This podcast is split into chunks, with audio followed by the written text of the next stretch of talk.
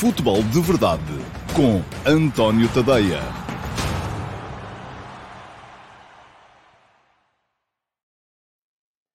Então, olá a todos, muito boa tarde. Hoje, num horário uh, diferente, Futebol de Verdade VIP, marcado para as 18h30 desta segunda-feira, dia 28 de março de 2022, véspera de um jogo decisivo para a seleção de Portugal, véspera de um jogo em que Portugal vai decidir ou não a presença na fase final do Campeonato do Mundo do Qatar.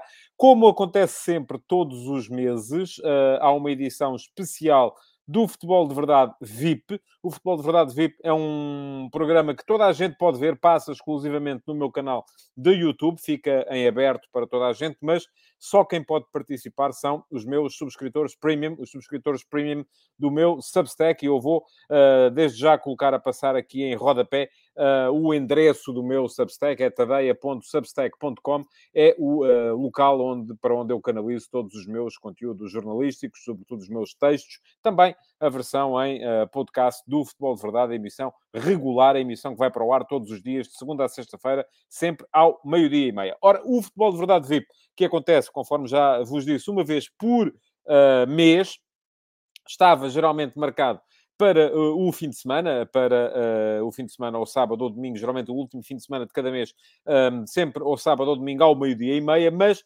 aquilo que aconteceu, e eu comecei a reparar ao fim das primeiras quatro edições, é que quem aparecia eram quase sempre as mesmas pessoas. Sinal de que uh, dos outros ou eram envergonhados ou então não podiam estar ao fim de semana. E este, este mês fizemos aqui esta pequena experiência que foi mudar o futebol de verdade VIP para um dia de semana, portanto, segunda-feira, última segunda-feira do mês, véspera do tal Portugal-Macedónia do Norte, que vai decidir ou não a presença de Portugal na fase final do próximo Campeonato do Mundo. E, e, a verdade é que houve mais inscrições e houve, sobretudo, inscrições de pessoas diferentes. Há aqui dois repetentes, já vão ver, há, o Simão Rochinol e o Vasco Batista estão sempre, não perdem um futebol de verdade VIP, mas temos aqui muitas caras novas e eu acho que isso é ótimo, porque gosto de falar convosco, gosto, quanto mais forem os meus subscritores premium uh, aqui presentes, melhor. O que é ser subscritor premium? Muito rapidamente, é um, os subscritores gratuitos têm acesso todos os dias uh, ao último passo, que é a minha crónica de opinião que sai entre as 8 e as 9 da manhã. Uh, têm acesso também à versão podcast do Futebol de Verdade e os subscritores premium pagam cerca de 4 euros e picos por mês e, além disso, têm acesso a mais 10 conteúdos semanais, sejam eles da série Donos da Bola, sejam da série F80, com os Donos da Bola. Eh, é uma série que está a acabar, depois outra aparecerá, eh, que eh, vos explica quem são os donos dos principais clubes de futebol de todo o mundo. E o F80 é uma série que se destina a glorificar as antigas glórias do futebol português e a contar a história de todos os campeonatos do futebol português, desde a criação, que foi em 1922, portanto vai fazer 100 anos no próximo mês de junho. Além disso, os subscritores premium têm ainda direito a isto, a vir aqui participar e debater comigo uh, temas à vossa escolha nas edições do Futebol de Verdade uh, VIP. Ora, muito bem, uh, queria olhar aqui para os vossos comentários, comentários de quem está a ver o TI1 Pro Player deixa uma pergunta interessante para os participantes do Futebol de Verdade VIP. Qual o 11 que escolhiam para amanhã? Sou menino para aceitar este desafio e, portanto, vão já pensando nisso. Uh, no início da vossa participação, deem aí um 11 para a seleção portuguesa para que uh, o Fernando Santos possa ter uma ideia daquilo que vai fazer amanhã ou não. Não sei se ele está a ver, é muito provável que não esteja, mas de qualquer modo fica já aqui para memória futura aquele que vai ser o vosso, o vosso 11. O Pedro Santos, que já cá esteve, diz que não conseguiu participar certamente será uma ótima tertúlia, a qual vou tentar ver em direto uh, o que conseguir. Cumprimentos também para si, Pedro, uh, meus e com certeza também de toda a comunidade. Olá, Marco Lopes, uh, boa tarde também. Era para participar neste, mas com o filho de 3 anos ia ser complicado falar, fica para uma próxima, ok? Marco, fica para uma próxima oportunidade. Eu aproveito desde já para chamar o primeiro dos participantes deste Futebol de Verdade VIP de hoje uh, que é repetente, é o Vasco Batista. Eu vou desde já fazer as apresentações. Ele está ali, parece que está a tomar notas, que eu estou a vê-lo aqui, deve estar a fazer o 11. Vasco, preciso que uh, reenquadre um bocadinho a imagem, porque só lhe vejo o topo da cabeça e então uh, isso é capaz de não ser muito, muito agradável. Muito bem, um, vou chamar então o Vasco Batista. Olá, Vasco, muito uh, boa tarde uh, para, para si. Tenho que ligar aqui o som, que não estava com som. Boa tarde. E uh, pronto, já sabemos todos, eu vou dizer, porque eu sou mais rápido, é jurista, é do Sporting, vive em Canessas, está a ver, fiz bem o trabalho de casa, vai jogar a bola daqui a bocado e por isso pediu para ser o uh, primeiro a entrar uh, no, no futebol de verdade VIP de hoje. Tenho que lhe pedir, Vasco, que ligue o seu microfone porque está desligado. Eu estou aqui a tentar ligar-lhe o som, mas o seu som... Agora já está, muito bem. Olá Vasco, boa tarde. Primeira questão, aquela que foi lançada pelo uh, TI1 Pro Player. O seu 11 para amanhã, para a seleção. Pronto, antes de mais, boa tarde a todos. Obrigado pela apresentação, António. Estamos curtos de tempo. Um, olha, gostei, gostei da iniciativa aqui do, do, do TI1. Uh, ah, pronto, eu, vou, eu não vou fugir muito, provavelmente, àquilo que será, acho eu, a escolha do, do selecionador. Diogo Costa, uh, Cancelo, Pep, uh, Fonte, Guerreiro ou o Nuno Mendes acho que ele alternará entre os dois. Moutinho, Bruno Fernandes, Bernardo Silva, Jota, uh, Cristiano Ronaldo e o, e o, o, Otávio. Eu acho que ele não vai fugir. Uh, Basicamente, mete o Pep no 11 e, e, o resto é igual. Sim, é? e eu acho que ele não, não, não, não fugirá disso. Acho que vai ser mais interessante é ver as substituições que ele fará, porque se a estratégia funcionou e o que ele ter é ter um futebol dominador, ainda agora estava a assistir à conferência de imprensa dele e do Ronaldo, um, eu, eu, por acaso até eu não sei se cheguei a lançar a pergunta que era muito interessante. Também não quero ir muito por aí, mas é das conferências diárias. Já foi o Motinho, uhum, o Fonte, o, o portanto, eu não, não sei se isto ocupa tempo de trabalho. Diárias, sim. Não, não, ah, eu não, gosto não... de assistir, por acaso gostei de assistir. É? Gosto, gosto eu de ver já, a já me, já me cansei disso, foram muitos anos uh, com, com muitas vezes com discurso redondo. Vasco, uh, o Vasco hoje propôs a trazer aqui. Uh, sobre futebol e política, sobretudo geopolítica, e pergunta-me se deve a Premier League, a UEFA e a FIFA manterem-se longe da política como o Estado se separou da Igreja. Vasco, explica aí rapidamente qual é a sua ideia e depois conversamos um bocadinho sobre o tema. Sim, eu diria que esta questão já é muito antiga. Aliás, eu estava aqui a fazer um bocadinho o trabalho de casa a ver vários uh, artigos uh, escritos por, uh, portanto, no The Guardian e outros. essa questão veio sobretudo a propósito do comentário do, do selecionador do Luís Van Gaal, que criticou muito abertamente e até disse que é por isso que não, tem, não ocupa cargos como, como Vanguet e outros não ocupa cargos na UEFA, justamente por, por essa, essa abertura dele, essa, digamos assim, essa falta de, de, de autocensura, no sentido de controlar as palavras, uh, criticou abertamente a realização do, do, do, do Mundial no Qatar, uh, um país que claramente viola os direitos humanos. E a questão, pronto, uh, é que tem que ver, é uma questão que acho que é tão velha quanto o desporto, e não, não só desde os Jogos Olímpicos, que também foi uma questão que se, que se abordou, em que houve também algumas uh, eh, pessoas que protestaram e foram penalizadas por isso, porque estavam a usar a plataforma do desporto para, para promover ideias políticas. A questão é essa, é que nós gostamos uh, e, e, até abraçamos essas ideias, por exemplo, como a Premier League faz, da luta contra o racismo, lutas que se calhar nós até associamos mais do ponto de vista sociais, mas que no, fundo são políticas. E a questão é, é, que eu quis abordar, até porque eu gosto muito de abordar essas questões assim sociológicas e, e, políticas, que lugar é que nós devemos dar ao, ao desporto e ao futebol em particular, porque tem, é um desporto com muita, com muita hum, projeção social e com muita adesão social.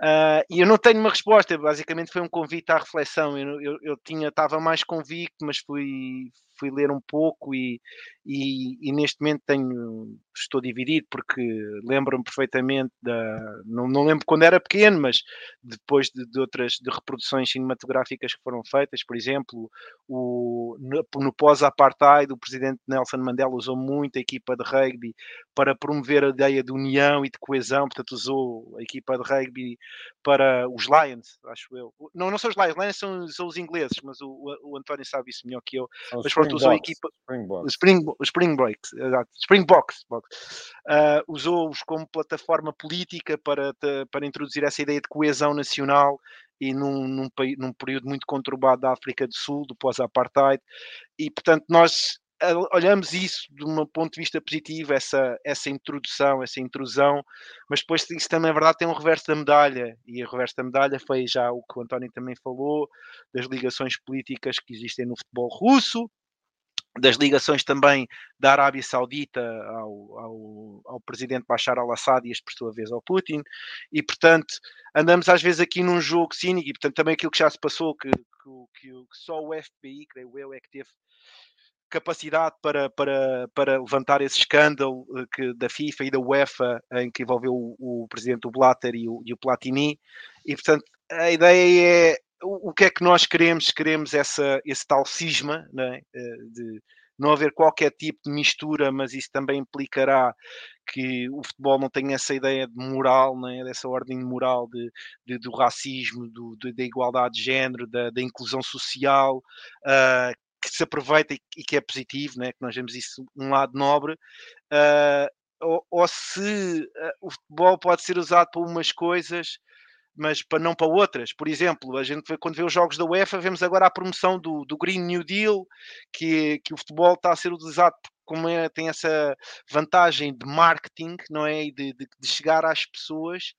Uh, se isso pode ser tolerado, porque o, o Green Deal uh, é, uma, é, uma, é uma política, né? é uma macro-política europeia, e portanto, isso nós achamos bem, mas depois essa mistura do já o Abramovich já não achamos tão bem, a ideia é que se calhar para termos uma coisa não podemos ter outra e vice-versa. Eu não Sim, tenho uma um resposta. Há um bocadinho a, a, a, noção de que temos que ser superiores e, e, ser nós capazes de escolher as boas e, e as más lutas, não é? Distinguir entre as boas lutas e as más lutas, porque é que uma das coisas, algumas coisas vão ser permitidas e outras não. Eu acho que, eh, enfim, isto dar-nos-ia para fazer um programa inteiro, com certeza, porque há aí muita coisa, por exemplo, não sei se reparou, ainda agora recentemente, porque a seleção espanhola ia jogar na Catalunha, e julgo que é a primeira vez que jogava na Catalunha desde, uh, o referendo, desde o referendo da independência, uh, e houve uma campanha de uma série de jogadores do Barcelona, jogadores catalães, a pedirem, porque já se temia ali uma coisa terrível, que era uh, as bancadas uh, apoparem aquilo que é o símbolo de Espanha, não é? Porque na Catalunha a Espanha não é muito bem, não é muito bem vista. Mas há muito mais casos assim, quer dizer, podemos ver. E depois há, há a questão também de, gente ser. De, vamos separar uh, uh, o futebol do negócio, não é? Por que razão é que uh, é permitido entrar em pessoas como os, os oligarcas russos, como os, uh, os regimes do Médio Oriente, Arábia Saudita no Newcastle United, mas uh, a Premier League não quis que, que a Arábia Saudita entrasse no Newcastle United, mas depois entre o governo de Boris Johnson e uh, uh, uh, o reino da Arábia Saudita há inúmeras relações comerciais e depois seria complicado explicar aos sauditas por que razão é que podem comprar caças e armamento e uh, automóveis uh, e automóveis de luxo e tudo e mais alguma coisa uh, que o Reino Unido para lá canaliza, mas não podem comprar clubes de futebol. Mas porquê, não é? Porque é que o futebol há de ser superior?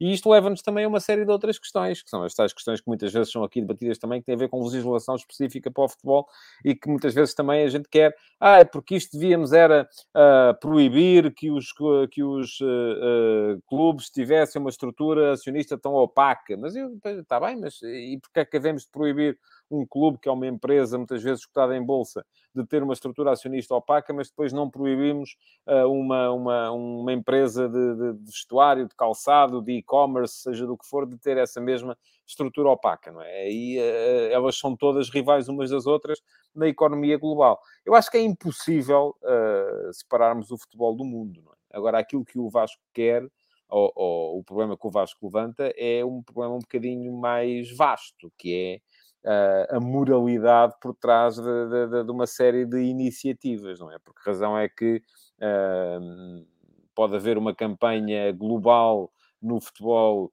a favor da, da, da, igualdade de género, contra a discriminação racial, contra a discriminação uh, de, de, de, preferência sexual e depois não há de haver relativamente a outras coisas, não é? Porque uh, uh, por que razão é que há lutas que são boas? Quem é que define quais são as lutas boas e quais são as lutas más?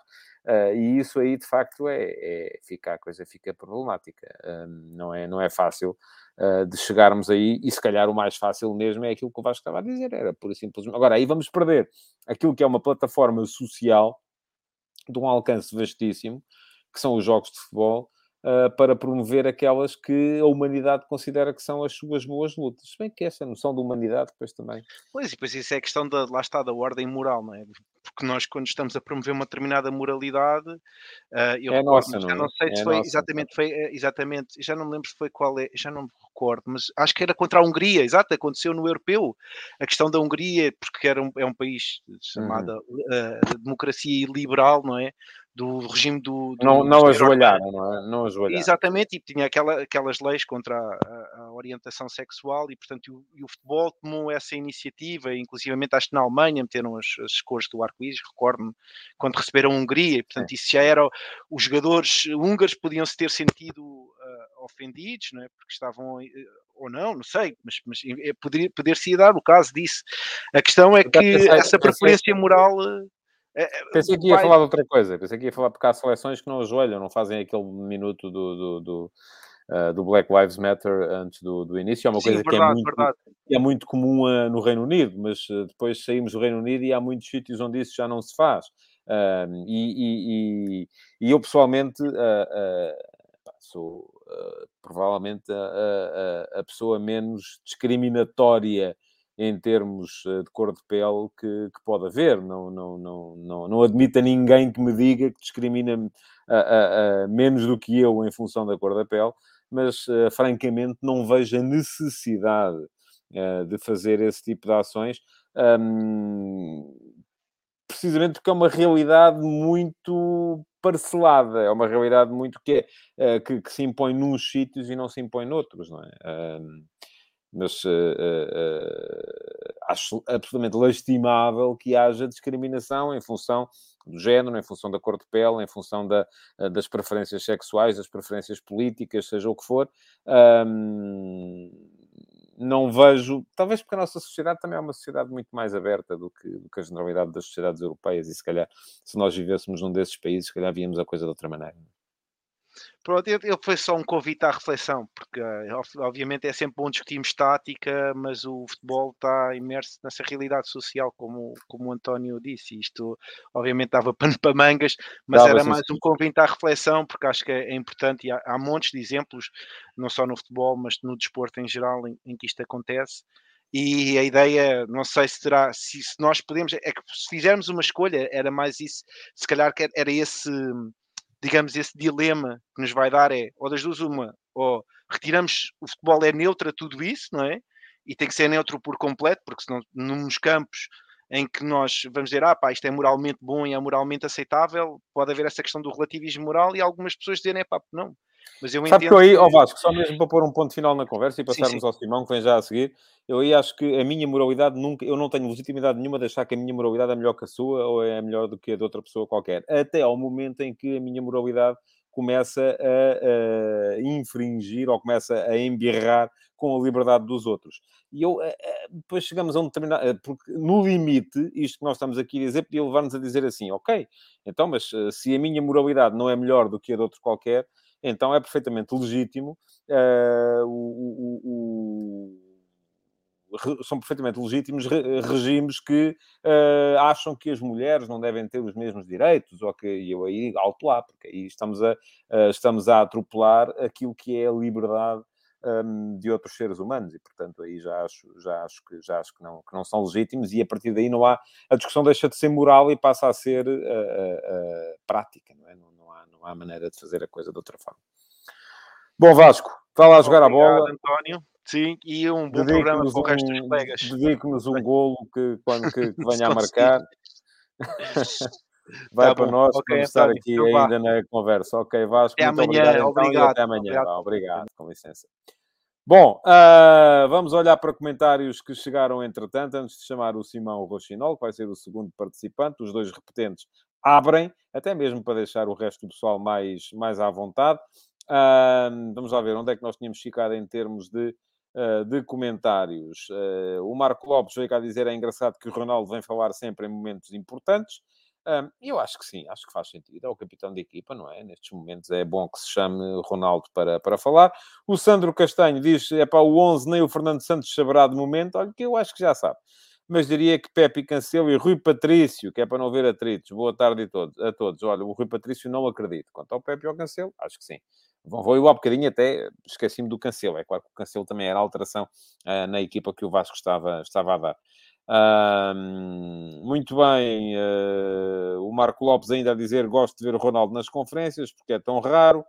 Uh, o Paulo Ferraz diz que acompanhou o relato da Espanha pela rádio espanhola, deve ter sido numa daquelas odisseias de 600 km diários que o Paulo me disse no outro dia que fazia, não é? Calculo que sim, e foi um sucesso no entender deles. Também estranho seria que eles viessem dizer que não tinha sido, não é?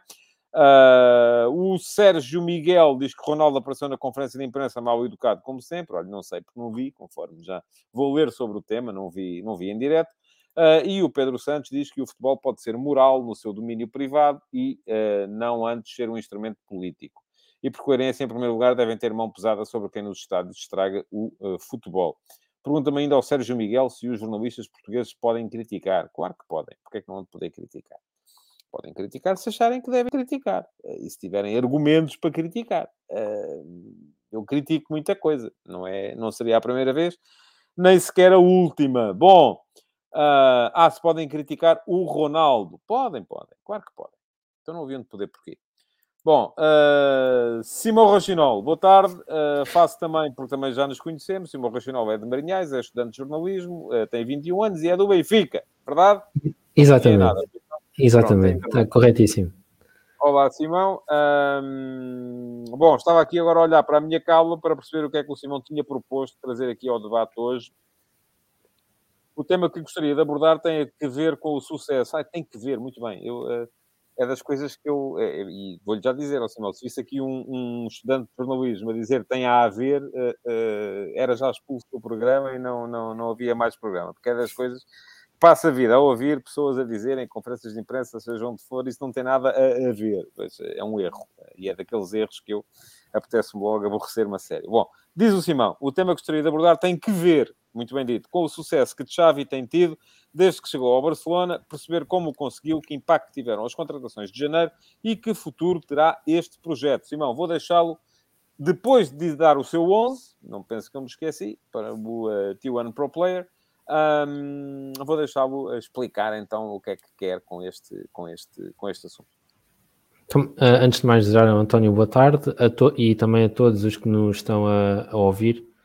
Uh, em relação ao 11 para hoje, para, para amanhã, digo, não espero grandes alterações. Acredito que Fernando Santos acabará por alinhar mais ou menos com a mesma equipa, tirando as entradas naturais de Pepe e de, e de João Cancelo para os lugares de Danilo e de Diogo Dalot. Creio que a defesa foi o que mais uh, esteve mal no último jogo e Fernando Santos vai mudar e pôr dois dos jogadores mais importantes na, nesse setor. Quanto ao tema que, que quero abordar... Mas quem é que sai? Quem é que sai? Quem é que sai? Quem é que sai? Uh, Danilo e uh, okay. Diogo Valor. Pois é o que eu acho também. Um, Barcelona, vamos em frente. Vamos, vamos então. Um, em relação a Xavi, um, desde quando uh, Xavi chegou ao Barcelona, houve algum, houve algum uh, sentimento de que Xavi poderia ser o salvador deste Barcelona que estava claramente em, em desgraça, caído em desgraça de, uh, com o Koeman. E Xavi tem sabido lidar com, com essas expectativas e o Barcelona tem tido bons resultados, a meu ver. Teve, melhorou muito no seu, na sua forma de jogar, recuperou alguma da identidade que lhe é característica de ter uh, a posse de bola, constante, constante capacidade de estar em, em ataque posicional, de fazer várias, de ter várias soluções do ponto de vista ofensivo, recuperar também a aposta na formação tem, tem apostado em talento, em talento jovem, como o Gavi, como o Nico, como, e também, como o próprio Ronaldo Araújo na, na defesa. São jogadores uh, que, a meu ver, fazem parte do projeto futuro do, do Barcelona.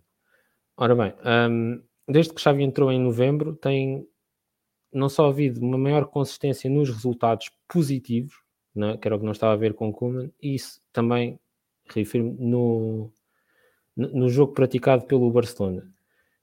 A equipa melhorou ainda mais também com, a chegada, com o mercado de janeiro, onde vieram Traoré, que é um jogador que um, pessoalmente não aprecio muito, mas reconheço que tem, tem tido algum impacto nesta equipa do Barcelona, oferece soluções diferentes daquilo que o Barcelona tinha no plantel anteriormente.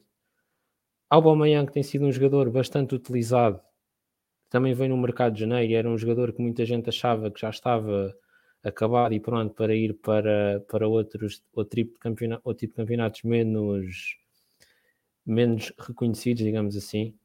Uh, e tem estado a ter um rendimento bastante interessante. O próprio Ferran Torres, que não jogava muito no Manchester City, veio como um jogador bastante caro e também se tem afirmado. E Dani Alves, que vem numa ótica de trazer alguma da mística perdida nos últimos anos, como é um jogador que já conhece a casa, tem imensa experiência, continua a ter uma, uma qualidade bastante acima da média para a idade que tem e tem jogado bastante. O Barcelona soube uh, encarar muito bem o mercado de janeiro e, a equipa ficou ainda mais forte e isso nota-se até, pelo, lá está, novamente pelos resultados. A equipa não perde desde dia 20 de janeiro e já está uh, a, morder os calcanhares, passa a expressão, ao Sevilha no, no segundo lugar e acredito que vai terminar nessa posição. Em relação ao, ao, futuro, ao futuro deste projeto, o Laporta, dependerá... o Laporta já veio dizer que era liga, não é? Portanto, já... Sim. Eu, aliás, deixe-me só dizer, uh, uh, uh, Simão, o Sérgio Miguel diz aqui que o Barça com o Ron Laporta vai regressar ao topo do futebol mundial. Portanto, e há uma, coisa, há uma coisa que é importante dizer a propósito, e falou bem agora no Laporta, que é para Xavi ter tido todo este sucesso inicial, muito contribui a confiança que Laporta depositou nele. Uh, desde o início que sinto, que Laporta confia bastante em Xavi e acho que foi algo que faltou ao Barcelona nos últimos anos, haver uma, uma grande confiança quer de, de, da direção, quer também da massa associativa do Barcelona no seu treinador. Sinto que não houve com, com não houve com Setien e até com o próprio Valverde, que apesar de ter ganho campeonatos com o Barcelona, também não sentia que havia essa confiança quer da massa associativa, quer da, quer, do, quer da própria direção do clube. Agora, quanto ao futuro, é continuar, a meu ver, a apostar. Espero que o Barcelona continue a apostar nesta, nesta fornada de talento vindo da, de La Masia. E também tenho já lido muito sobre, sobre o que o Barcelona poderá trazer no próximo ano, novamente a apostar em jogadores cujo contrato esteja a acabar. Tem-se falado em, em Aspilicueta, tem-se falado em Mazraoui, tem-se falado em Cassier, que é, a meu ver, um, um jogador com muita qualidade, mas que questiona um bocado se fará sentido neste Barcelona.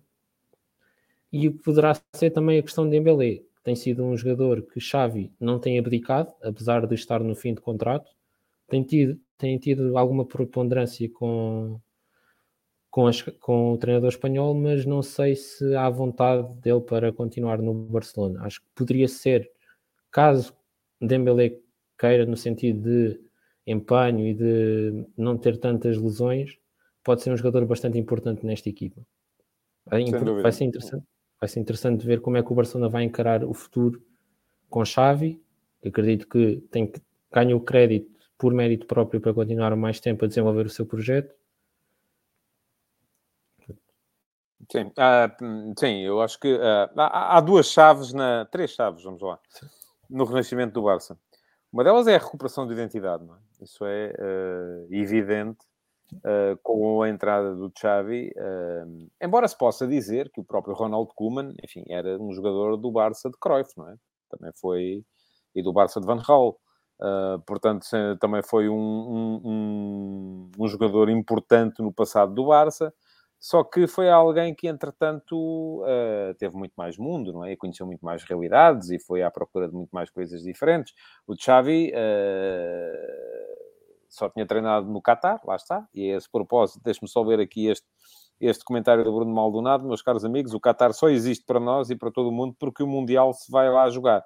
Sem Mundial não há Qatar e sem exploração laboral não havia Mundial no Qatar. Pronto, essa é ainda uma coisa que tem a ver com o, o, o tema trazido pelo pelo, Vasco, pelo Vasco Batista. Aí uh, é um pequeno parênteses só mesmo para dizer, aí aquilo que podemos fazer é, não é proibir, é por simplesmente não aprovar. É, é diferente. Não é? Portanto, assim, e o Qatar, também... desculpe, deixe-me só acrescentar, o Qatar não tem só apostado no, na questão do Mundial de Futebol, tem apostado também noutras competições desportivas. Sim, sim. Também para vender um bocado de legitimidade no seu, no seu país e passar uma imagem é, diferente. É o Paris Saint-Germain, não é? Sim. Qatar é o, é o PSG, não é? O emir do Qatar é dono do, do, do, do PSG, portanto... E creio que é tem, tem posse sobre um canais de televisão também importante. Sim, a Bein Sports também, sim. sim. Isso é, é mais uh, o eixo na série ao Khalifi. Mas, mas pronto, estávamos a falar do Barça. E, e a questão, uma delas foi de facto a recuperação de identidade, não é? Uh, a entrada do Xavi, alguém que uh, trouxe outra vez aquela identidade do futebol, futebol do Barça, aquele futebol todos nós identificamos como sendo o futebol do Barça, desde os tempos do Johan Cruyff, até quem quiser ir mais atrás, desde os tempos do, do, do, do Rinus Michels, mas uh, sobretudo desde os tempos do Johan Cruyff e depois do, do, do Pep Guardiola.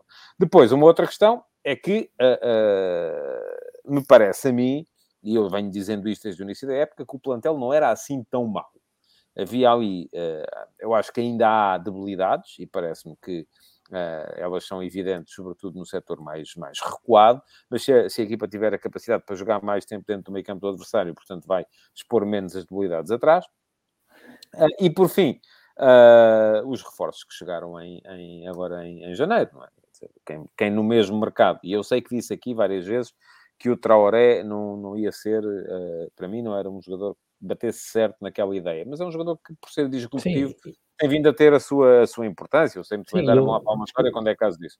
Uh, uh, Deixa-me só acrescentar, António. Eu, eu, próprio, eu próprio digo, não sei se lembra que eu uma vez até lhe disse que não achava o Dembélé, Dembélé uh, perdão, Traoré um jogador adequado à ideia de jogo do Barcelona. Sim, não é? Na altura... É? Agora, enfim, é um jogador disruptivo, é um jogador que introduz a diferença, não é? Porque os outros são todos muito semelhantes e às vezes é preciso ter alguém que pense de maneira diferente, execute de maneira diferente e faça de maneira diferente. Agora, era evidente que o Barça valia muito mais do que aquilo que mostrou durante a primeira metade da época. Uh, muito francamente, o grande risco neste momento é a euforia. Uh, quando a equipa está, creio que é a 12 pontos, não vimos, creio que está a 12 pontos do Real Madrid, uh, e de repente o presidente já está a dizer vamos ganhar a Liga. E depois a seguir, ou vamos ganhar a Liga, e eu acho que eles estão tão, como se dizia na minha terra, são tão livres disso, que é próxima da sua, estão tão livres disso como de uma camada de sarna, uh, porque não vai acontecer.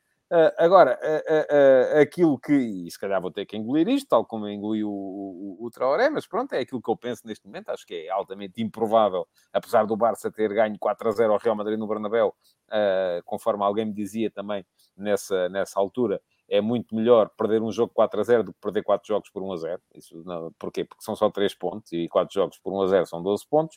Uh, e aí está, são os 12 pontos que o Real Madrid tem de avanço sobre o Barça. Mas, apesar de tudo isso, uh, eu não creio que o Barça vá ser campeão este ano. E depois, é a euforia à volta do vamos ganhar a Liga e é a euforia à volta das aquisições, não é? Porque agora já é o mundo inteiro e basta olhar para as primeiras páginas do Sport e do Mundo Deportivo, os jornais uh, desportivos da Catalunha, uh, não há dia que não cheguem para aí cinco jogadores no, no, no próximo mercado de verão e, e, jogadores de topo para o Barcelona. Ora, o Barcelona continua a ser uma equipa à beira da falência. Uh, não, isso não mudou. Continua a ter é, é seríssimos problemas financeiros.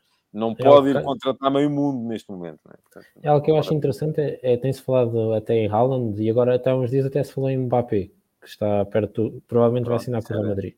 Isso era o, ah. o sonho mais uh, o sonho mais fantástico para qualquer adepto culé era não só ir buscar o Mbappé, mas impedir o Mbappé de ir para o Real Madrid. E, Bom, e uh, deixa-me só acrescentar sim, em relação lá Vamos a isso, Laporta. temos mais gente à espera. Vamos é, lá. é só, mesmo, só mesmo acrescentar este ponto. Eu acho que Laporta também está a ir um bocado pela euforia dos adeptos e ele próprio devia ser o primeiro a dizer que pá, se calhar ainda não vamos já à Liga este ano. E a Mas também vai, é agora, vai no é? comboio, é? vai no comboio. De, é agora, porque agora não tem eleições. Eh, quando tiver eleições é que ele não pode fazer isso, não pode ir temperar a euforia. Agora, neste momento, acabou de ser eleito há pouco tempo, era a altura de meter um bocadinho de realidade na cabeça das pessoas.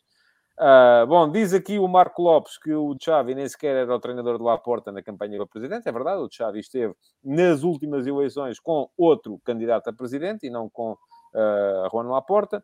Uh, diz o Nelson Almeida, olá a todos, o Barcelona tem e sempre teve muito bons jovens, como a liderança boa será sempre uma das melhores equipas da Europa, e acrescenta ao Nelson, bom programa, talvez um dia participe, venha daí Nelson, estamos à sua, à sua espera. O Pedro Santos diz que reabilitou os jogadores, veja-se como o Ronaldo Araújo cresceu, seja como central, e até a defesa direita, e podia continuar. Uh, e o Miguel uh, M, uh, creio que há um dado a ter em conta nessa perspectiva futura do Barcelona, teremos um regresso de Messi, que parece não ter tido uma boa adaptação a Paris. Uh, bom, vamos a ver. Eu, ia, eu ia, acho, acho que já não faz sentido, porque acho que há que avançar no, no futuro e Messi seria um regresso ao passado. Sim, também me parece. E é isso que diz também o Nelson Almeida. Na minha opinião, o regresso de Messi ao Barça seria um retrocesso nas ambições deste novo Barcelona. E uh, o Marco Lopes também acrescenta a questão agora é se a equipa está bem, uh, quererão eles o retorno do uh, Messi. O Sérgio Miguel diz que é o Lewandowski que pode estar a caminho. Falta um grande defesa central e renovar com Dembélé não vai ser fácil, renovar com o Dembélé, mas chama aqui a atenção para o contrato de patrocínio com o Spotify, 270 milhões, e o Rafael Mota também vem dizer que já se fala no Lewandowski, portanto vamos a ver uh, o que é que vai acontecer ao Barça. Este ano não deve acontecer muita coisa, uh, para o ano vamos ver como é que as coisas vão, vão correr. Bom, Simão, mais uma vez, muito obrigado por ter vindo cá mais este mês, para o mês que vem. Vamos a ver como é que vai ser e como é que vai ser o futebol de verdade VIP ou não. Está bom? Está bom, está bom. Obrigado por, por, por, me deixar, por deixar participar e abrir este espaço a todos. É sempre bom vir okay. cá participar. Eu é que vos agradeço a todos. Muito bem, Simão. Obrigado. Então, deixe-me só tirá-lo então daqui. Um resto de boa tarde ou boa noite para si. Ora, vamos lá olhar aqui para a ordem. Já estamos com quanto? Sete minutos atrás. Não é muito mal. Muito bem. Vou retirar daqui este comentário do, uh, do Rafael Mota. Uh, muito bem, o Rafael Mota que diz ainda consegui chegar a tempo do trabalho, abraço à malta. Bom, chegou a tempo e se não chegasse a tempo podia ver em diferido, porque isto uh, em direto participa-se comenta-se e tal e não sei o quê. E uh, quem não consegue ver em direto pode sempre ver em diferido, porque o programa fica depois no meu canal de YouTube. Já agora aproveito, eu não sou nada de pedinchar, mas vão lá e sigam o canal. Sigam o canal, ativem as notificações para serem avisados sempre que um, eu estiver a entrar em direto, e isso acontece quase todos os dias, só não acontece ao fim de semana. Bom, vamos seguir em frente uh, com a emissão e vou uh, chamar um estreante, é o Alcides Correia, que vem pela primeira vez uh, ao Futebol de Verdade VIP. Olá, Alcides, muito boa tarde, creio que está no Reino Unido, não é? É verdade. Boa tarde, António, boa tarde a todos os seguidores do Futebol de Verdade. Uh, e sim, 30 segundos só para enquadrar, enquadrar o porquê é que eu escolhi isto do futebol português, futebol inglês. Já lá vamos, já lá vamos. Fale-me de si primeiro. Temos, temos tempo. Temos, não temos muito tempo, mas o primeiro quer saber quem é o Alcides, o que é que faz e porque é que está aí. Já, já estava a querer rentabilizar. Uh, já, já vivo aqui no, no, no, no, Reino Unido há, há cinco anos. Está onde, exatamente? Eu estou, era aí que eu ia falar, por causa do futebol, eu estou no sul de Inglaterra, entre uhum. Bristol e Bournemouth e okay. Southampton, que é onde há clubes grandes aqui perto. Vivo numa cidade com 50 mil habitantes, Yeovil, uh, e sigo o clube da, da, da cidade. O Yeovil United. É? Eu estava Town. Eu estava habituado a, a, Eu morava em Alverca, portanto estava e tinha gamebox no Sporting desde a inauguração do estádio, estava habituado ao futebol. Vir para aqui tinha que me manter ligado ao, ao futebol, mesmo como espectador. Ora, sendo que os outros é difícil, lá está em Inglaterra assistir a jogos sem ser sócio é difícil arranjar bilhetes, é muito complicado, porque os, estão sempre esgotados, vá-se lá saber porquê. Um, e, e, então, como o estádio do Yeovil é aqui a 5 minutos da minha casa, e vá-se lá saber porquê o equipamento é igual ao do Sporting e ao do Celtic de Glasgow. A sério? É mesmo a sério. Foi, portanto, foi bastante fácil uh, começar a seguir. E foi aí que eu também, sendo um, um um, um, estudioso do futebol e gostando do futebol muito por lado do pontapé na bola, uh, uhum. comecei a assistir a jogos de quinta divisão. Muito bem. E foi aí que eu comecei... É, é mesmo a, a, quarta divisão, que é a quinta, não é? É a quinta, a o National League é a quinta divisão. Okay. Temos, okay, National League temos, temos Premier League, Champions League, League One, League Two e depois o National uhum. League, é mesmo. Estava aqui, a olhar para, o, estava aqui a olhar para o mapa para perceber exatamente onde é que fica Yeovil, uh, já percebi. Bem, Bristol, já me falou em Bristol, eu fico logo. Bristol para mim é a referência musical máxima uh, por causa de uma série de bandas de trip hop aí dessa zona, que é o meu movimento musical favorito. Depois já vi que está perto de Glastonbury, portanto dá para, dá para ir ao, ao, festival. ao festival também. Uh, e está aí relativamente perto também de Exeter. Eu não gosto muito dos Exeter Chiefs, pá, que é, é, a equipa que eu, que eu menos gosto é. na, na, no Premiership do rugby, mas que são neste momento. Super dos, famosos aqui, toda a gente anda com É que é isso, e depois é uma coisa engraçada aqui, é, por exemplo, Exeter toda a gente, desde os novos ao velhos, na cidade, se nós vamos passear lá, andam com a camisola dos Chiefs. É impressionante. Pois, é isso. É. Até porque é, mesmo é uma, para é uma... do Reino Unido, uma equipa de Exeter ser uhum. campeã de rugby é assim Exatamente. qualquer coisa de... Muito bem. Alcides, vamos em frente. Um... 11, olha, falando já do 11, despachando já o 11, porque é muito fácil. Diga-me lá é assim, o 11 então, exatamente. O Fernando Santos, uh, as surpresas que havia de fazer nesta qualificação já o fez. foi com o Rui Patrício. Portanto, vamos esquecer mais alguma coisa. Todos sabemos que, uh, obviamente, vai entrar o Cancelo e o, e o Pep no, no, no 11. Hum. Também vai sair, logicamente, o Danilo e o Daló. A única ressalva que eu deixo no resto do 11 terá a ver ou não com a sequência de jogos do Guerreiro. Portanto, eu deixo em aberto a hum. possibilidade de poder jogar o Nuno Mendes. Eu não sei se o, se o Rafael Guerreiro estará em condições de jogar dois jogos num tão curto. Eu, eu pessoalmente, e já tinha dito ao António nos comentários uh, que tínhamos falado durante a semana, no 11 que eu dei para, um, para o jogo que fizemos com a Turquia, eu tinha colocado o Nuno Mendes a titular uhum. e não o Rafael Guerreiro, pensando no Rafael Guerreiro para o Paulo para a Itália. Foi. Eu na altura até tinha dito que jogava o, o Daló e o António disse que jogava o Cédric, portanto é acertei, é jogou o Daló, mas eu deixo essa ressalva. Mas, oh, oh, eu deixo, oh, Alcides, deixa-me só dizer uma coisa, porque eu acho que a ideia do TI One Pro Player não era tanto nós dizermos qual é o 11 que o Fernando Santos vai fazer, mas era dizer qual era o 11 que você faria. Ah, e o 11 que eu faria, eu nisso, era nisso, diferente. eu nisso concordo 100% com o António, para mim era André Silva mais 10, mas desde sempre. Não, não diga Maneira de dizer, não será tanto passo o exagero, né? mas para mim jogava sempre o André Silva, nós precisávamos de um jogador de referência para poder libertar um bocadinho o Ronaldo para poder fazer outras coisas, não aquelas correrias que nós temos falado ultimamente que, já, que ele já não os deve fazer, mas lá está, o Fernando Santos não tem essa coragem para ter essa conversa com ele, e pronto, vamos ter que conviver um bocadinho com isso. Acho que seria bom para coragem, todos. Ou se ele tem a conversa e o Ronaldo também não leva muito a sério. Não parece, não parece que tenha, não parece que tenha, mas não para sei. mim seria o André Silva a jogar e pronto e teríamos uma referência na área que eu acho que o André Silva com o Fernando Santos não. É, sendo que o André é um jogador que, além de ser referência na área, também é um jogador associativo, um jogador que combina bem com e, e faz, e está bem em desmarcações de apoio. Ora, deixe-me só, antes de entrarmos no seu tema, Bruno Maldonado ainda vai aqui ao Barcelona. O problema do Barcelona é o mesmo das equipas portuguesas, é a Liga Inglesa, portanto é aí a, a liga do sítio onde está o, o Alcides. Domina o futebol em termos de custos. Quando um jogador do West Ham tem um salário de 350 mil euros semanais, está tudo dito, é verdade que sim. Há uma diferença muito grande entre o, o, o aquilo que é a, receita no futebol inglês, muito por causa da estratégia de eh, exportação uh, da Premier League, que foi no bom tempo, foi bem feita no bom tempo e acabou por resolver, de certa forma, e, e, assegurar aqui uma superioridade flagrante para com o resto do mundo. E o Marco Lopes, isto gostava de ver o Nuno Mendes, ataca melhor e cruza melhor, é muito bom a cruzar, e nós temos o Ronaldo. Um, eu, é curioso quando falámos disso antes do jogo com a Turquia, eu não sei se o Alcide estava nesse programa, uh, aquilo que uh, foi na altura muito falado, eu tenho essa ideia também que o, que o Alcides tem, que o, o Rafael Guerreiro uh, defende melhor e o Nuno Mendes ataca melhor, mas apareceu aqui um, um, um, dos espectadores a dizer que é exatamente ao contrário e diz que tinha dados estatísticos para o suportar, enfim.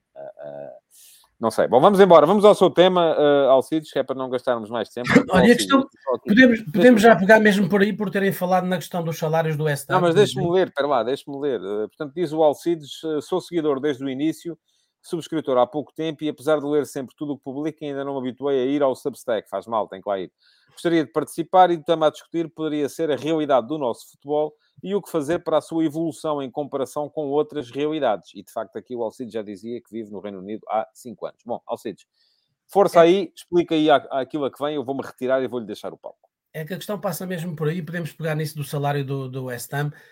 Um, porque é assim, eu agora eu estava a pensar muito para lá dessa realidade do, da Premier League e do futebol português e do La Liga e do Cálcio. Eu estava a ir um bocadinho mais a fundo, porque era uma realidade que eu agora tenho a possibilidade de conhecer estamos a falar de uma quinta divisão, seja em que país for, é uma quinta divisão, só que depois tem a ver com salários, tipo, tipo de futebol que se apresenta. Uh, e eu posso dizer, por exemplo, que eu, quando, quando vim, vinha com uma realidade completamente de ok, bora, vamos lá ver o que é, uh, pontapé para a frente e correr, e a realidade, mesmo numa quinta divisão, é completamente diferente. É completamente diferente e e lá está, tem a ver que é onde é que nós podemos aproximar, apro aproximar o nosso futebol. Eu, por exemplo, estou a falar da realidade inglesa, que é o que eu conheço, porque eu, estou, eu não estou a falar de, de, do campeonato nacional, nem estou a falar da Premier League, eu estou a falar de base, estou a falar de, da origem do futebol em estado puro, estou a falar de distritais, divisões baixas, e eu posso dizer, e porque foi algo que eu fiquei muito surpreendido, um, eu assisto a jogos do Yeovil, Uh, por exemplo, olha, por exemplo, o Notts County, que é uh, o clube mais antigo do mundo, está na série do Yeovil. Uh, e eu assisto às vezes a jogos aqui na, na, em casa uh, com o Ióvel e que epa, uh, assistir a um Guimarães Moreirense e peço desculpa ao, ao Pepa e ao, ao Sapinto, são dois treinadores que eu admiro, e eu às vezes assisto a melhores espetáculos assistindo a jogos do Ióvel do que a jogos da nossa Primeira Liga, seja por causa do, do, do, do das quesílias, do futebol parado, simulado, pouco tempo de jogo, mas a realidade é que é um facto é que isso acontece. E agora e, e é, que eu, é, é, aí que eu quero chegar, porque um, isto vai muito para lá dos patrocinadores, de quem apoia, porque é assim, uh, Portugal continua a ser um, um país de entrada na, de, na Europa. E é por isso que nós continuamos a ter os Luís Dias, os André Luiz, o, o David Luiz, perdão, o Di Maria, todos esses grandes jogadores em grandes equipas de topo entram por Portugal. E depois temos os portugueses, Cancelo, Bruno Fernandes, uh, Bernardo Silva, Diogo Jota, ou seja, matéria-prima temos. Agora, o que é que é preciso fazer? E acho que isto vai muito para lá da, da retenção dos jogadores. O Luís Dias chegou e saiu muito rápido. O Di Maria não, não tanto. O, o, mas não basta só reter os jogadores, porque não, não, é, por, não é por Luís Dias jogar no Porto que o, os ingleses vão ver os jogos. Eu tenho essas discussões com amigos meus ingleses. Eu, eu, eu a princípio ainda, ainda, ainda me chateava um bocadinho com eles a falar, porque depois parecia que eu vivia numa outra realidade. Eu, quando contava certas coisas que se passavam no futebol português, eles riam-se na minha cara e pensavam que eu estava a contar uma anedota. E eu deixei de falar um bocadinho no futebol português e focar mais no futebol inglês, porque eu, eu era tipo eles olhavam para mim sempre com aquela cara. Não pode, não pode estar a falar a verdade, isto deve ser uma anedota, então vamos rir. Agora, e aí a questão da minha discussão era o que é que podemos fazer para aproximar o nosso futebol de outras ligas mais competitivas? E eu posso dar exemplos concretos. Estamos a falar, falaram aí de salários de, de pontas de lança do West Ham. A maior parte dos pontas de lanças da Primeira Liga ganham todos acima de 500 mil euros por mês e marcam 6, 7 golos por época. Ok? A quinta divisão, onde joga o Ióvil, paga média 8, 10 mil euros em dinheiro português, 8, 10 mil euros por mês de salários. Fora os três grandes, quem é que nós temos a ganhar 10 mil euros em Portugal? Não temos, provavelmente. Mas sabe que aí a questão é muito social também, não é? A questão aí tem muito a ver com aquilo que é o tecido da sociedade. Essa era outra coisa que eu podia contar. O, o Alcides estava a dizer que vive em, viveu em Alverca, não é? Mas tinha Gamebox no Sporting, não era no Alverca, não é? Portanto... Uh, uh, Mas assistia aos jogos do Alverca quando não coincidia com os do Sporting, atenção. E é isto é, o, é muito o problema de um país que tem três clubes, não é? toda a gente é de um, toda a gente que gosta de futebol é de um desses três clubes e, e se tiver que se puder ir à bola é esses três clubes que, que, que vai. Uh, e depois terá, enfim, o que é que nós temos mais? Ainda há gente que seja do Belenenses, não da Bessade, mas do Belenenses, há gente que é do Vitória Sport Clube, há gente que é do Vitória Futebol Clube, há António, gente da Académica, mas sabe uma coisa que eu lhe digo? Fica um bocadinho por aí, não é? Mesmo o Sporting Clube Braga já é um clube com menos implantação falou do lenço e podíamos falar de mais. Mas sabe o que é que eu lhe digo? Não há nenhum jogo aqui, se calhar nem entre amigos, aqui em Inglaterra, que tenha 600 pessoas a assistir a um jogo, quanto ah, mais claro, uma primeira. É uma vergonha, sim, de facto. Mas o que eu lhe estou a dizer é que eu acho que isso tem muito a ver com aquilo que é a realidade social de um país que cresceu à sombra de três clubes. E durante muito tempo eram só dois, porque o Porto nem contava para tocar bola. O Porto chega a esta, a esta realidade mais recentemente. Pronto, já está o, o Rafael Mota diz, eu sou do Braga. Pronto, muito bem, Rafael. Há de haver, mas eu estou aqui a falar, enfim, eh, não vou ofender com certeza os, os braguistas uh, se disser que me parece que o, e isto parece-me das vezes que lá fui, que o Vitória Sport Clube em Guimarães tem seguidores mais fiéis do que tem o Sporting Clube Braga. Acho Na generalidade. O que não quer dizer que não haja gente que seja muito do Braga. E o, o Rafael, se calhar, é muito do Braga.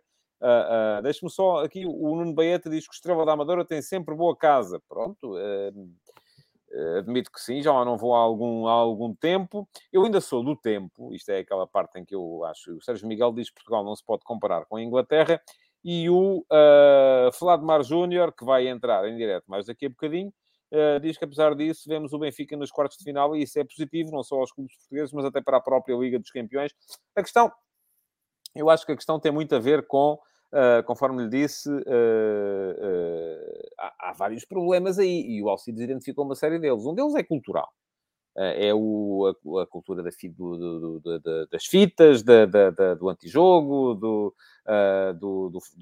da discussão à volta dos aspectos menos interessantes do, futebol, que são, mas são aqueles que têm mais eco uh, junto dos adeptos, as arbitragens, os, as agressões, isto, enfim, nada disso. Aí eu creio que, uh, e o Alcides poderá desmentir-me se eu tiver a dizer alguma mentira, não temos programas de televisão noites inteiras a discutir a intensidade do toque ou do frame e se é, e se, é, se foi não, falta é assim, ou não foi falta. atenção, vamos ver, os árbitros ingleses são tão Erram bons como os nossos. São tão bons ou tão maus como os nossos.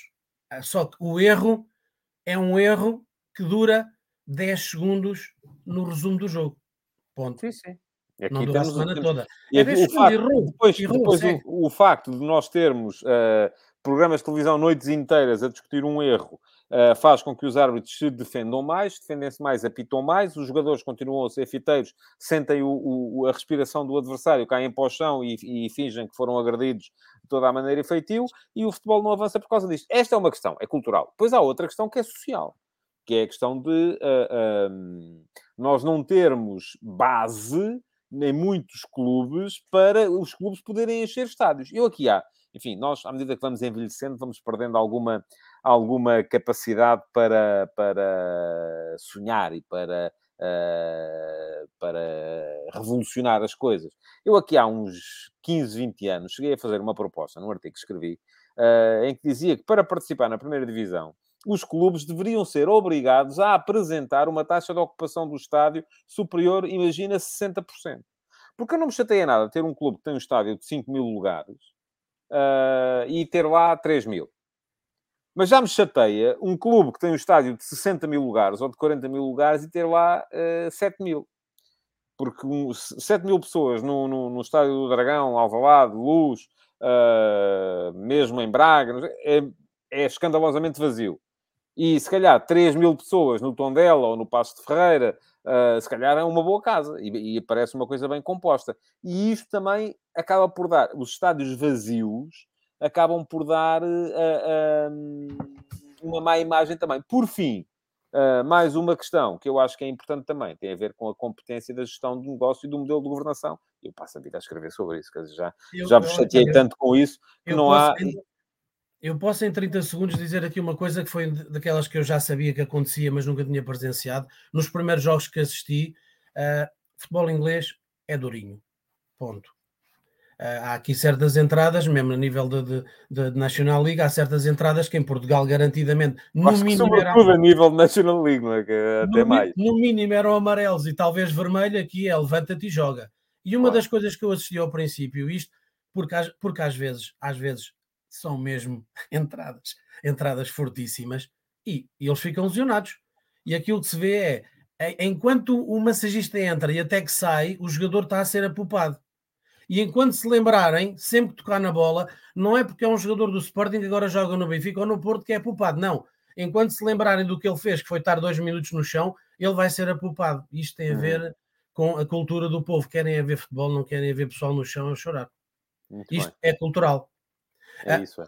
Outra coisa, por exemplo, a nível, a nível de National League, por exemplo, posso dar uh, duas curiosidades também. O Cécio da Almeida, que joga agora a titular no tom dela, jogou aqui no Iovil uma época, uh, ainda não há muito, muitas épocas atrás. Portanto, vê-se a qualidade de onde é que pode chegar uma National League. É, mas eu acho que apesar de tudo, as nossas equipas são melhores do que as equipas da quinta divisão uh, inglesa. Obviamente, mas a questão, é, a, questão é, a questão é, enquanto espectador, enquanto espectador, eu posso me divertir muito mais a assistir a um jogo do, do por exemplo, como eu disse, do Yeovil com o Notts County do que num Guimarães Moreirense ou Portimonense, eu não quero ofender os clubes, mas o espetáculo em si, no final, com certeza que os protagonistas são muito melhores os do Guimarães e do Moreirense, como é óbvio, mas no espetáculo em si, no seu todo, ao fim dos 90 minutos, eu posso me divertir muito mais a assistir a um do National League. Uhum. E já agora posso também dizer que um dos melhores jogadores desta divisão é português. Temos de ter um português em todo lado. Portanto. E se calhar se estivesse por aqui nem jogava, não é? Ou estava agora, para aí. Não, não, podia jogar, mas não ganhava o ganha garantidamente. Ah, agora a questão aqui não, da minha questão é o que é que nós podemos fazer? Ui. Eu acho que passa tudo muito, e eu há bocado estava a tocar. Há questões que não podemos fazer nada, não é? As questões sociais não são, não são resolúveis. Não, isso nem é para a nossa geração, nem será para a próxima, claro, garantidamente. Claro, claro, garantidamente. Agora, acho que há uma série de coisas dava jeito termos um modelo de liga que funcionasse, em que alguém mandasse, em que fosse dado. Uh, a Premier League tem um, direto, um diretor executivo que manda, não é? Uh, uh, a Liga Portuguesa tem um presidente que não manda, porque quem manda é a Assembleia dos Clubes uh, e os clubes não. A única coisa que eles querem é que não aconteça nada, que é para ficar tudo na mesma. E portanto, enquanto isto for assim, não vamos conseguir fazer nada. Mas isto também não era conversa nem sequer para 15 minutos, muito menos para os 20 que já leva a nossa conversa. Alcides, muito obrigado por ter cá vindo hoje. Ora, essa. Obrigado, um, meu. Peço-lhe desculpa de ter sido assim um bocadinho mais a correr, mas hoje felizmente temos muita gente inscrita. A primeira vez foi muito bom. Obrigado uh, o horário, o horário parece que é melhor. Muito obrigado, Alcides. Então, uh, espero vê-lo cá mais vezes. E, uh, Todos os dias, sempre. E boa sorte aí para o Yeovil Town, eu chamo-lhes Yeovil United, não sei onde é que eu fui buscar isso, mas é Yeovil Town, é assim, senhores. Bom, tá, com licença, Alcides, um resto de boa tarde para si, ora, muito bem. Uh, comentários antes de eu chamar o José Vicente, que acho que é o próximo, deixem-me cá ter só a certeza disso. Uh, exatamente, a seguir vem o José Vicente, mas comentários. Uh, o TI1 Pro Player, dá para ver isso, por exemplo, com o Tondela e o Moreirense, com o estádio quase sempre vazio. Um, o Marco Lopes diz eh, se durante estes 100 anos de história tivesse havido mais equipas a ganhar o campeonato, havia mais adeptos espalhados por todo o país. Em Inglaterra, quantas equipas já ganharam a Premier? Eu acho que não tem só a ver com isso, Marco. Tem a ver muito com o facto de nós não termos Uh, qualquer, e é pena o Alcide já não está a isso, não, eu ainda o chamava outra vez. Não sei quantos habitantes tem Yeovil, uh, mas tem seguramente mais habitantes do que uh, uma cidade média em Portugal. E depois lá há muito essa cultura das pessoas serem do clube da sua cidade e não serem do clube grande. Quer dizer, as pessoas quisessem ser de um grande ali podiam ser do. Enfim, grandes ali não há muitos, mas tem o Southampton, que ainda assim é uma equipa que fica relativamente perto e que poderia concentrar uh, mais, mais, mais atenções. Uh, muito bem. Ora, diz o Bruno Maldonado: os ingleses adoram o futebol, nós adoramos os clubes. Uh, bem-aja de Portsmouth, está o Bruno Maldonado, está em Portsmouth, portanto está relativamente perto, acho eu, não é? A minha geografia britânica não é muito forte, mas acho que Portsmouth também é cá para baixo, portanto é, fica perto de, de, de Yeovil. Uh, o Sandro Castanho diz como é de Setúbal, é Sadino. Uh, muito bem, e eu falei aqui no Vitória Futebol Clube, creio que é dos clubes que tem uh, mais uh, gente a seguir. Paulo Ferraz, pode explicar qual a metodologia dos jornais desportivos ingleses para serem da forma que são? Não há jornais desportivos ingleses, Paulo Ferraz, não há. são os jornais generalistas que têm páginas de desporto. Um, onde ali aparece tudo e a parte desportiva é menos falada. Uh, portanto, não há. Uh, é uma coisa que não existe. Uh, essa ideia dos jornais desportivos é uma ideia muito Europa do Sul. Não, há, não é coisa que não acontece, geralmente muito mais lá para cima. Nuno Baeta diz que não é necessário ir muito longe, os jogos da Liga Revelação são melhores do que muitos da primeira divisão portuguesa. Uh, o Rafael Mota concorda que em Portugal o problema é cultural e há muitos comentários Uh, diz o Miguel M, eu penso que a nossa liga não devia ter tantas equipas, ou mantendo as que temos, seria importante que descessem de divisão 4 ou 5, enquanto tivermos equipas focadas em fazer 30 pontos, não vamos lá. Eu, por acaso, aí, Miguel, sou em desacordo consigo. Uh, até admito que se pudesse reduzir, acho que não é por aí, uh, mas eu até acho é que quanto mais gente descer, mais defensivo é o futebol, porque mais gente está concentrada em não descer. e, portanto, eu até se pudesse reduzir, reduzir era o número das que desciam, não aumentava. Uh, Rafael Mota nunca vai mudar, em Portugal escolhe-se pelo que se ganha. Uh, e diz o Guilherme Santinha que o estádio do Tondela, a maior parte dos jogos costuma encher. Bom, uh, não tenho também um bocadinho essa ideia, mas se calhar estou também enganado. Miguel M, mais uma vez, penso que a nossa liga não deveria ter tantas equipas. ou manter... Ah, não, isto é repetido, fez o mesmo comentário duas vezes. Uh, e o Marco Nunes uh, diz que Yeovil tem 47.352 habitantes nos censos de 2015. E o Pedro Santos diz que se encontram bons jogadores nas ligas inglesas inferiores e o Brentford vai lá buscar. Em Portugal, as ligas inferiores estão a crescer. Muito bem. É o mote para eu chamar então o José Vicente, que vai ser o próximo convidado deste Futebol de Verdade VIP. Ele já está aqui à minha espera e um, acabo de lhe dar então as boas-vindas, José, portista, já percebi, pelo, a não ser que tenha pedido o casaco emprestado a alguém. Uh, muito bem-vindo e falo-me um bocadinho de si antes de me dar o seu 11 para amanhã. Ah, boa, boa tarde, António, boa tarde a todos. Sim, realmente vesti o casaco de propósito para, para, para o futebol VIP. Uh, tenho 44 anos, sou de Odivelas, portanto gosto de futebol, gosto mais de rugby. Para mim, acho que devíamos ter muito, e sei que o António também gosta. Podemos fazer um rugby de verdade aqui no, no, no, no uh, e acho, acho que tínhamos muito a aprender com o rugby, na minha opinião. Há coisas que se passam no rugby que, se fossem no futebol, se calhar uh, não tínhamos tantos tempos mortos, não tínhamos tantas paragens. Pronto. Uh, o, o, o, meu tema é por causa do, dos donos ah, do futebol. Lá, lá, lá, já lá vamos, já lá vamos. Diga-me uh, diga primeiro o seu 11 oh. para amanhã. O seu, não é o do Fernando Santos, o seu. Agora imagine Sim. que você entrava aí na, dentro do, do, do, corpo do Fernando Santos e escolhia, uh, dizia na realidade, e o meu 11 vai ser. Não, não mudava muito. Tirava o, o lateral direito, metia o Cancelo, para mim é, neste momento deve ser dos melhores laterais direitos do mundo, e o Pep, pronto, eh, não por ser do Porto, mas continua a ser uma, uma grande figura no futebol português. Acho que já estamos a, precisar de uns defesas novos, mas neste momento é o que temos melhor. Isso é uma verdade. Pronto. Bom, então deixe-me lá agora aqui olhar para o, uh, para o seu tema. Uh, preciso só aqui desbloquear isto, já está. Uh, e diz o José Vicente: o meu tema é sobre os donos da bola. Que vantagens é que podiam trazer para o futebol português? Vou deixá-lo falar um bocadinho e vou-me retirar para lhe dar o palco e depois já venho aqui conversar consigo sobre o tema. Diga lá então o que é que pensa sobre o assunto. É, obrigado, António. Na minha opinião, acho que o, temos tantos bons exemplos no futebol mundial dos donos da bola em que investem vários milhões de euros para terem grandes clubes. Sei que o futebol é um negócio e, e, lá está. Hoje estava a ouvir o seu comentário de ontem por causa do, do futebol negócio.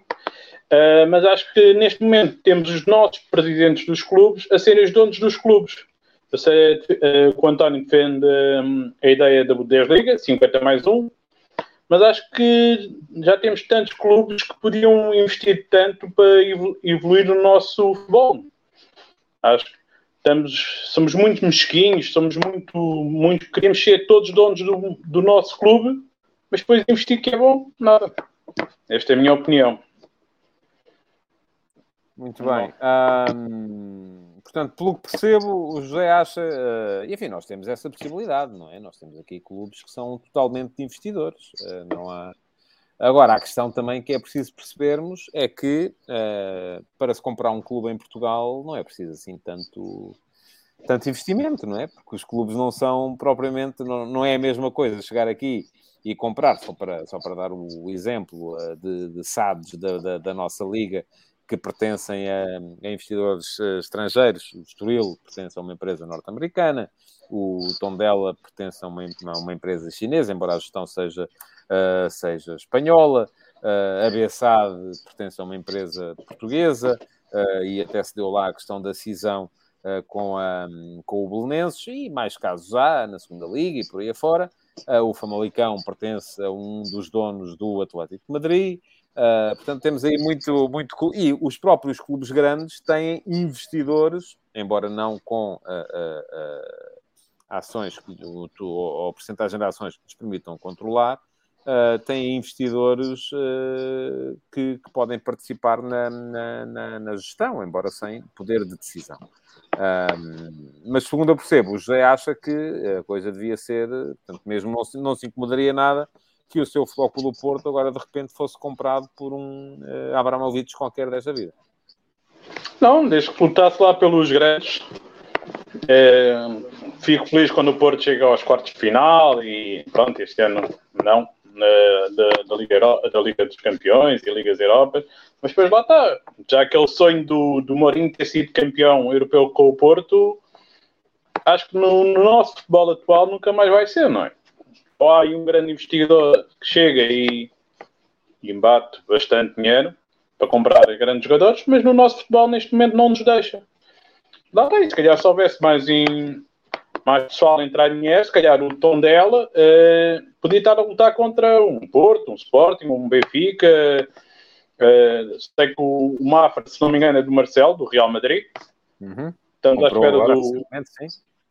Estamos à espera que saia os donos da bola Vai ser. aliás, deixe-me dizer-lhe, Uh, os donos da bola, uh, o episódio da semana passada foi sobre os maiores clubes asiáticos. Uh, na próxima semana vou, ou nesta semana, vou escrever sobre os maiores clubes americanos, portanto, América do Sul e América do Norte e Central. Portanto, vou seguir a mesma metodologia, aqueles que chegaram a fases decisivas das melhores provas, para não estar. Já fiz uma edição especial sobre o Brasil, um, mas agora vou pegar também nos argentinos e por aí fora, e nos norte-americanos e, e, e, mexicanos, enfim, os principais clubes ali. Vou fazer ainda mais uma edição sobre os principais clubes europeus que não uh, os das ligas que já foram abordadas, e a coisa vai acabar precisamente com Portugal. Uh, portanto, faltam quatro episódios para se concluir a, a, série Donos da Bola e depois outra série qualquer uh, aparecerá em vez desta com um artigo, um artigo semanal. Pronto. Aquilo que eu, que eu gostava é os ditos clubes pequenos que fossem comparados com. para poderem lutar, o nosso futebol está, são três clubes: Porto, Sporting e, e Benfica. E pronto, e, e, o Braga de vez em quando espreita, mas lá está, o Braga para, para sobreviver tem que vender os melhores jogadores, aos, aos três grandes. Isso tem a ver também com vai... receita, não é? Porque se formos sim, a ver, se, estiverem a depender de alguém que lá chegue para meter dinheiro, também não vai haver ninguém a meter muito dinheiro enquanto não houver a possibilidade de ter retorno. É? Claro, é um negócio, ninguém vai. Por aí, sim. A não sim. ser que seja alguém como o Sr. Abramovich que chega e mete dinheiro só para meter e, e, nem está à espera de receber. Quer dizer, agora estará à espera de receber. Deixe-me só uh, acrescentar aqui, vamos lá ver o que é que temos. Pedro Santos, por que razão não vingam melhor os clubes com dono em Portugal? O Tondela parece-me organizado, já tem alguns anos disto, mas não se tem imposto. Pedro, eu acho que tem a ver com isso que eu estava a dizer. É, é, precisamente o facto de não haver retorno, não é? Não há receita, o futebol português não dá receita.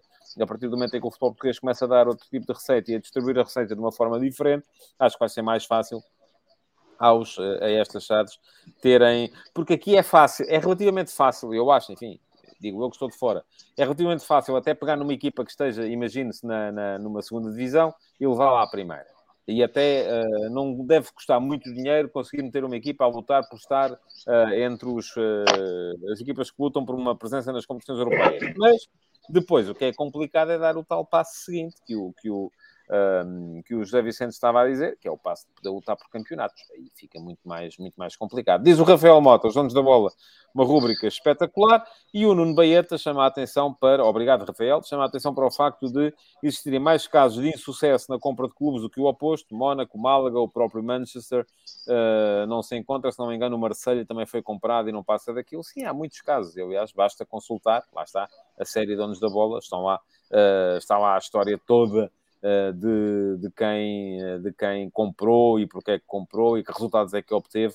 Eh, nos, já saíram vários episódios, já saíram sobre Inglaterra, sobre Alemanha, sobre Itália, sobre Espanha, sobre, sobre França, sobre Países Baixos, sobre Brasil, sobre a Rússia. Agora saiu esta semana sobre a Ásia e já disse os episódios que falta uh, saírem ainda. Diz-me o Miguel Pinto, eu como portista discordo totalmente da ideia do meu clube ser comprado por uma pessoa que não tem raízes portuguesas barra portuenses com dinheiro sabe-se lá de onde. Isso é outra questão, Miguel, é uh, percebermos e sermos capazes de escrutinar uh, quem é que compra, não é? Mas isso não é coisa que faça muita impressão, por exemplo, em, aos ingleses. Eles não, não se chateiam nada uh, com isso, não é? Aliás, andava a Inglaterra toda Uh, chateada e preocupada porque uh, a Arábia Saudita comprou o Newcastle United e os adeptos do Newcastle United todos contentes porque finalmente iam ter dinheiro para aquisições e a verdade é que iam descer de divisão e neste momento parece que já estão uh, muito mais longe dessa, dessa realidade. E acrescenta ao Miguel, para mim o paradigma das equipas grandes é e sempre será comprar barato e vender caro. Bom, uh, José Vicente, uh, já percebi, fica daqui o seu apelo para ver se alguém aparece para, para investir e investir forte nos clubes em, em Portugal embora, como eu lhe digo, seja difícil que isso venha a acontecer enquanto não houver a certeza de haver uh, retorno. E neste momento do Campeonato Português, aí está, a centralização dos direitos televisivos pode vir a ser uma, uma ajuda nesse aspecto, porque pode haver mais gente interessada em investir nesses clubes mais pequenos, porque neste momento, mesmo quem investe no Estoril, o Estoril, e eu ainda há pouco tempo escrevi sobre a equipa de sub-23 do Estoril, é um projeto que uh, serve fundamentalmente para formar jogadores e vender uh, para pagar o futebol profissional através das vendas da equipa de sub-23. Uh, o, o, o... Temos mais casos. Temos o, caso do Tondela, aqui há tempos já me estava a parecer que estava a passar para o lado perigoso se o Flamengo viesse e comprasse. Porque eu já sou contra clubes serem donos uns dos outros. Isso já me parece que ultrapassa um bocadinho os limites do razoável e os limites do, uh, daquilo que a verdade desportiva e da sã e salutar concorrência podem, podem aconselhar. Sim, temos o caso do Manchester City, que tem não sei quantos uh, clubes, uh, os donos, um, sim, sim. E, e, andam a estar de um lado para o outro. Basicamente, os, os donos são os mesmos, os jogadores são os mesmos, rodam num clube, é bom, volta para o Manchester, que é o clube com mais nome, mas e, e, e, não, e andamos a comprar jogadores baratos, andam a comprar jogadores baratos, a, a rodá-los noutros clubes, enquanto Portos, lá está, como o outro colega disse, o bom do, no nosso clube é comprar barato, dos nossos clubes comprar barato e vender caro, mas cada vez vai ser mais difícil encontrar bons jogadores a, a baixo preço para uhum. poder eh, ter esse retorno. Porque a questão é que a partir do momento em que as mesmas pessoas são donas de mais de um clube, uh, isso para mim não prefigura apenas um problema delas se virem a defrontar, e aproveito para introduzir aqui este comentário do João Spínola, que me pergunta o que é que acham do caso da Red Bull. A Red Bull já aconteceu, o Red Bull Salzburgo jogou, uh, salvo erro, Liga Europa contra o Rasenball Leipzig, que é da mesma, uh, é dos mesmos donos, Uh, não é só esse problema, há também o problema de depois se desvirtuar o mercado, porque a partir do momento em que eu compro e vendo, em que eu tiro o dinheiro do bolso esquerdo para pôr no bolso direito, uh, eu posso fazer as transferências com o valor que eu quiser e com isso eu posso vir a desvirtuar o mercado de uma forma que não é saudável e não é correta. E portanto, eu acho que isso não devia ser. Portanto, se quer saber o que é que eu acho do Red Bull, é isso que eu acho. Acho que uh, percebo a ideia tal como percebo a ideia do, do, do, Manchester City, que anda a aglomerar os jogadores, e o próprio Guardiola, quando veio a Portugal a última vez, disse que tinha 250 jogadores emprestados e, portanto, não podia falar com todos. Isto a propósito do Pedro Porro. Um, bom, uh, não, não sou grande fã dessa, dessa ideia. Agora, percebo que, da mesma forma que não podemos, em termos de economia global, impedir o José Vicente, se tiver dinheiro para isso, começar a comprar os restaurantes todos, de, de, de, um em cada cidade, para fazer uma cadeia, também não posso impedir o, o, o, o, sheik do, do, do, do Abu Dhabi uh, de comprar um clube em cada país, uh, se isso lhe apetecer, porque, enfim, é uma questão de, de regras da economia, da economia global. Deixe-me só, José, olhar aqui para mais alguns comentários que têm a ver com o seu tema. Uh, diz o Paulo Ferraz, excluindo os ingleses, os investidores vieram colocar os clubes grandes mais grandes, por exemplo, Bayern e Paris Saint-Germain. Uh, o Sandro Castanho diz: e se o clube luta pela Europa e depois vem o presidente dizer assim, é pá, não há dinheiro e o estádio não está licenciado, ou o clube é ilegal, onde está a FPF e a Liga? Enfim, isto já deve ter mais a ver com o tema anterior. Uh, o Sandro Castanho acrescenta que o Red Bull foi a sorte grande de alguns clubes. O Nuno Baeta diz que uma das únicas maneiras de dar qualidade à nossa liga é dividir melhor as receitas televisivas, mas os três grandes não deixam. Vão ter de deixar, mais cedo ou mais tarde. Uh, o Sandro Castanho também diz: vão lá perguntar se o Gil Vicente tem o estádio em ordem para ir à Liga Europa. Tem, tem. Não se preocupe que tem. O Gil Vicente é dos que tem. Uh, o estádio do Gil Vicente é novo, portanto, não me parece que seja, que seja problemático. Uh, Alcides Correia, uma mesma família ter uma série de clubes não pode trazer nada de saudável ao futebol, também acho, também concordo. Uh, e isto acontece muito, por exemplo, na Arábia Saudita, mas pronto, enquanto eles estiverem por lá. Uh, e o próprio dono do, uh, do Paris Saint-Germain é familiar, enfim, eles são todos primos, as famílias reinantes ali são todos primos uns dos outros, se não são irmãos até em alguns casos. Um, Sandro Castanho, o City não sabe o que fazer com tanto dinheiro. Uh, o Rafael Mota diz que por uma questão de receitas, o Braga há 10 anos mudou o rumo, há 10 anos mudou o rumo para investir na formação e com a construção da academia tem dado frutos. O Nuno diz que o PSG nunca foi grande, há anos levava porrada de Benfica e Porto. E o Mar Júnior uh, veio dizer que concorda com o Alcides. Por fim, o Caio Martins diz que perdeu o futebol de verdade de hoje, mas o horário de verão europeu começou e eu no Brasil cheguei uma hora atrasada. Oh, oh, atrasado. Uh, grande abraço para si também, Caio. Bom, José, uh, gostei muito de ter por aqui.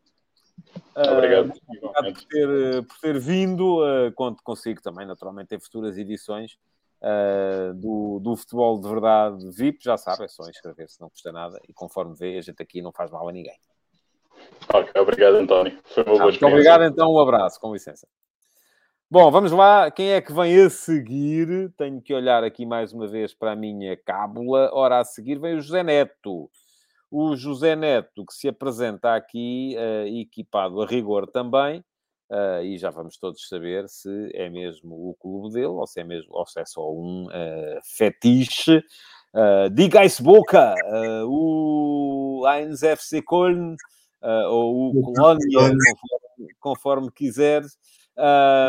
Muito, muito bem-vindo, José Neto, uh, também é estreante. Antes de me dar o 11 para a seleção, fala um bocadinho de si e a razão pela qual vem vestido com o bode do, do, do, do Bom, a razão, a razão pela qual venho vestido à colónia não é, não é uma razão em especial, é apenas de facto que sou um colecionador de casacos e camisolas ah, de futebol e hoje vestia do Colónia. Por acaso vou falar um pouco da Bundesliga e da competitividade na Bundesliga, então até calha bem.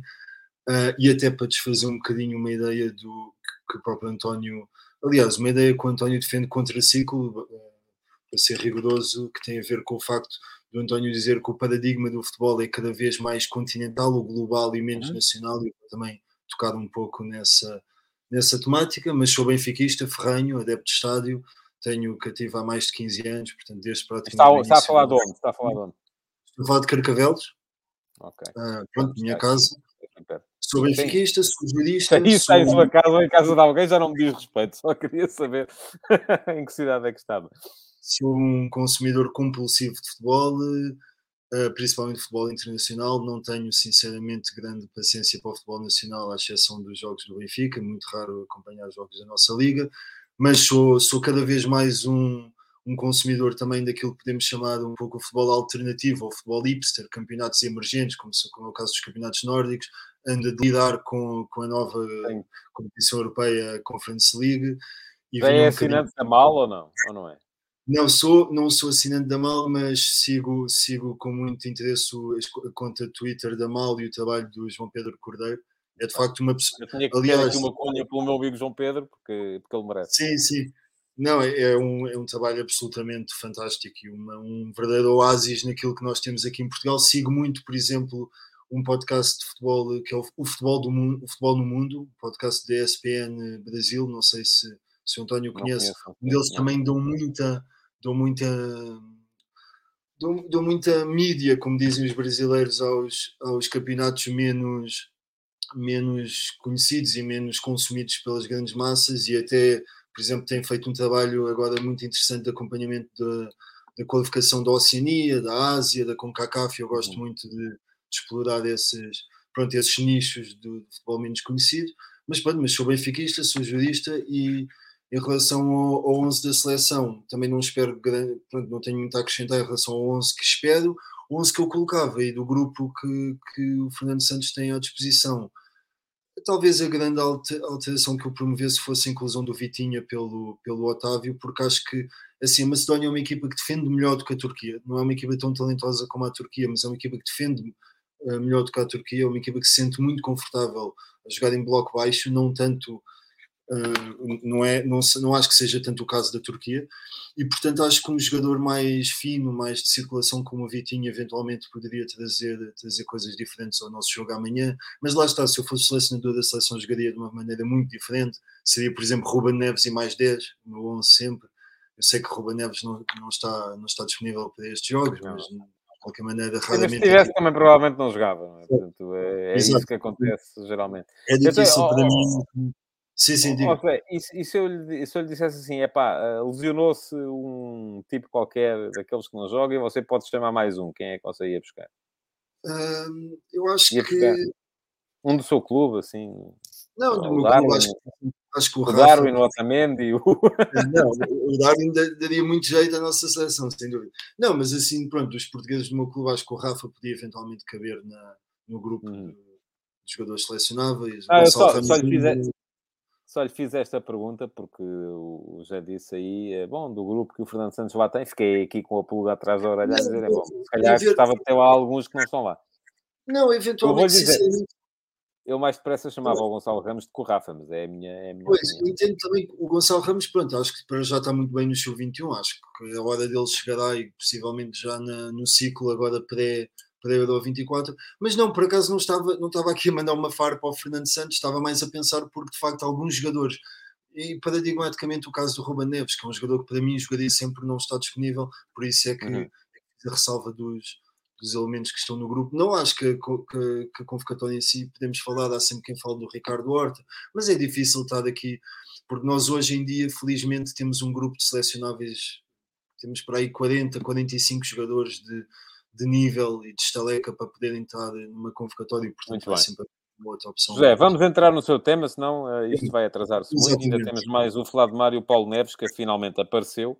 Uh, isto de aparecer às seis, conforme a gente tinha combinado, uh, a ele não lhe dava jeito, portanto apareceu mais tarde. E vai ser o último de castigo. E vou cronometrar o tempo, e é mesmo 15 minutos, não fala mais de 15 minutos, que é por causa das coisas. Bom, José, um, gostaria de participar no Futebol de Verdade VIP. O tema que gostaria de abordar é a diferença entre as equipas dos Big Five e as dos demais campeonatos, comparando a mesma com o que sucedeu noutras eras do futebol e refletir sobre o papel que a Conference League pode desempenhar neste capítulo. Muito bem, José, vou retirar-me de fininho uh, e vou ficar aqui a ouvir o que é que o José tem a dizer sobre. Bom, eu queria fundamentalmente trazer duas questões para, para poderem servir de reflexão e tentar mais ou menos responder às mesmas, bem que são questões difíceis. A primeira tem a ver com o facto, o que é que, quando nós afirmamos de forma generalizada que as equipas dos principais campeonatos, e estamos a falar essencialmente dos Big Five, são mais fortes do que as restantes, Estamos a dizer que são todas mais fortes ou estamos apenas a cingir às equipas que lutam pelo título nesses campeonatos? Eu creio que será mais esta segunda opção. E também queria, no seguimento da reflexão que depois vou promover uh, por força disto, uh, pensar e enquadrando com, com a questão da Superliga, que embora agora esteja um bocadinho menos em voga, vai estar a pairar até ela ser adotada, não tenho muitas dúvidas disto, pensar um bocadinho também se o futebol de facto tem agora um paradigma global ou continental, ou se continua a fazer sentido os campeonatos nacionais serem o expoente máximo da vida do adepto comum do, do futebol. Eu trouxe aqui alguns dados para, para tentar, no fundo, perceber o que é, que é a, competitividade de um, competitividade de um campeonato. Se ela é a competitividade de um campeonato geral ou da competitividade que se cinge à luta pelo título. Por exemplo, no caso da Bundesliga, que dos Big Five é o campeonato que eu mais acompanho hoje em dia. Nós tivemos desde 98 até, até 2012, tivemos, deixem-me cá ver, um, dois, três, quatro, cinco, seis campeões diferentes. E desde aí tivemos apenas um, o Bayern, que poderá e quase certeza irá consumar o seu décimo título seguido. Tivemos em 98 o Kaiserslautern, depois três anos de Bayern, depois tivemos Dortmund, depois tivemos Bayern novamente, depois Werder Bremen, Bayern novamente, Stuttgart, Werder Bremen, um, Bayern novamente, e finalmente o Wolfsburgo, até, até chegar depois a um ciclo de bicampeonato do Dortmund em 2012. Minha pergunta é um pouco porque é que isto acontece. No caso da Bundesliga, nós sabemos que existe de facto o efeito eucalipto.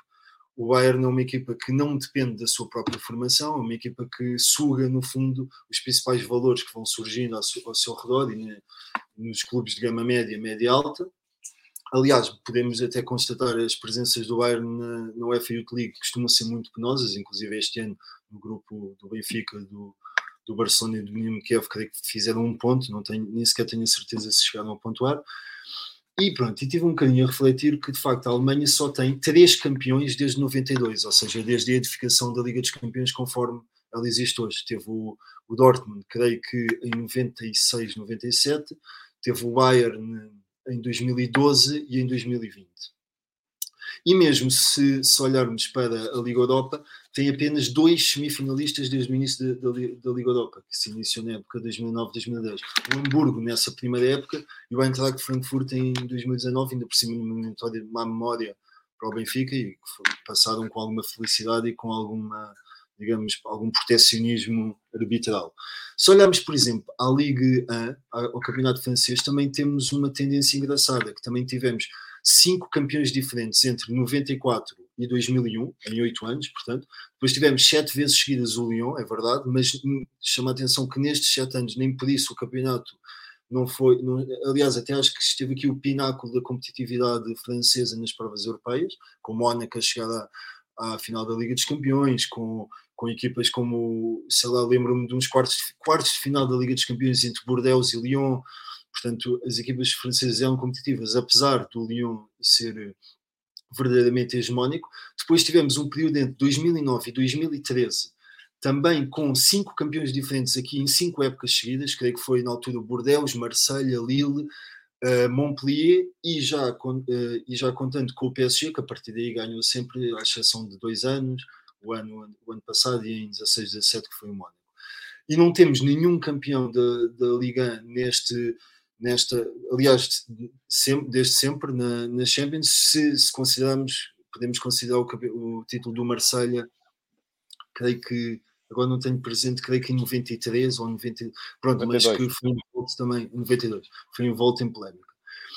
E aqui é que eu acho que a Conference League pode de facto ter um papel interessante em podemos um bocadinho medir o que é que é a força dos campeonatos. Nós temos neste momento na Conference League em oito equipas, nos quartos de final, sete campeonatos diferentes.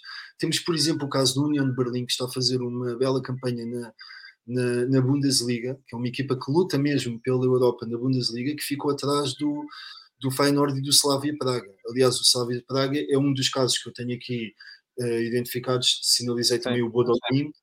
Uhum.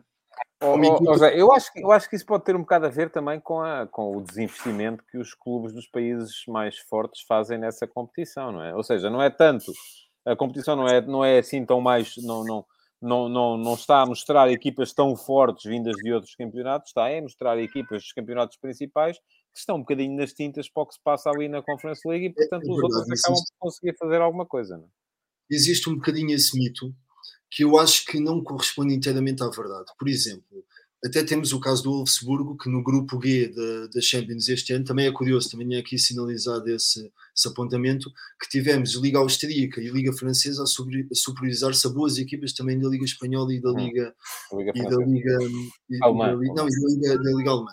Mas mesmo, se nós formos ver, mesmo nas competições uh, chamadas inferiores da UEFA, mesmo, mesmo na Europa League e mesmo na, este ano na Conference League, quer dizer, o Union, uh, apostou tudo na Conference League. Eu tive a oportunidade até de ver o jogo entre o Union e o, e o Slavia de Praga, que, que deu empate e, portanto, ditou a passagem do Slavia, e aquilo estava um ambiente efervescente. Eles queriam mesmo apostar nesta competição. E mesmo se nós formos a ver na Liga Europa, se nós recuarmos, eu já fiz este exercício numa discussão com um colega meu a propósito da, da, da, da, seriedade com que os clubes dos principais campeonatos encaram a Liga Europa, eu até cheguei à conclusão que desde os oitavos quartos de final da Liga Europa, a equipe que chegou longe na Liga Europa e que foi rodando mais, até foi o Benfica, numa das épocas, creio que até na segunda, que chegámos à final da Liga Europa. Não, é? ah, não, não, com o Jorge Jesus ainda.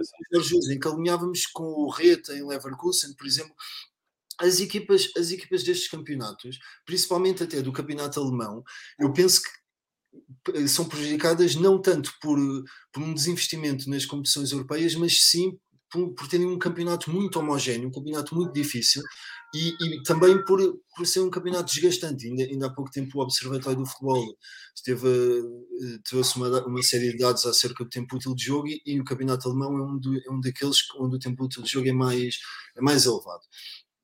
Portanto, o que, o que, eu quero dizer com isto é que muitas vezes nós achamos, como cada vez mais o, o futebol é um, um, desporto de massas e, e, com as redes sociais as pessoas seguem sempre uh, aquilo que é mais badalado, acho que há um pouco um, um certo desprezo pelos campeonatos mais periféricos, que muitas vezes as equipas de topo desses campeonatos não ficam muito a dever aos dos outros campeonatos. Eu tenho a certeza absoluta, se nós pegássemos no Red Bull Salzburgo e colocássemos a jogar a Premier League, bem sei que o, que o Salzburgo é um caso um bocadinho à parte, porque tem investimento pronto, da Red Bull, mas se colocássemos a equipa atual do Red Bull Salzburgo a jogar no, na Premier League, ela não ia ficar muito mal classificada, ia, ia ombrear talvez até conseguir hum. lutar por um, ali por um top, top 7, top 8. E no hum. entanto. Oh, oh, como... Sim, eu, eu deixe-me só dizer-lhe, eu acho que esse é um exercício eh, que é sempre complicado, porque eu, eu costumo sempre dizer, mas se colocarmos uma equipa portuguesa, seja ela qual for, disputar uma Premier League ou uma Liga Espanhola, há muita essa discussão. Então, isso agora, de repente, se os nossos clubes fossem participar num campeonato ibérico, eh, como é que faziam? E eu acho que lutavam para ser campeões. Ah, mas sim, porque se, a partir do momento em que fôssemos jogar um campeonato ibérico com o Real Madrid, com o Barcelona e com as receitas de televisão de um campeonato ibérico com o Real Madrid e com o Barcelona, íamos ter muito mais dinheiro para poder apostar as nossas equipas e íamos estar ao nível a que eles estão neste momento de, de, de, de, orçamentos e tudo isso. E, portanto, eu acho que essa questão acaba sempre por ser um bocadinho, uh, um bocadinho uma, uma falsa questão, mas eu percebo o que está a dizer. Portanto, aquilo que o José está a defender, eu, eu vou-lhe dizer uma coisa, estou a gostar muito de ouvir, Uh, tenho que lhe cortar a palavra, porque senão o Mário e o Paulo Neves não, não, não, não, não falam também. Uh, logo por azar, isto hoje foi, havia mais gente e, portanto, era 15 minutos mesmo a cada um. Mas uh, deixe-me só fazer-lhe uma pergunta, porque já agora quero saber a sua, a sua opinião sobre, sobre isto.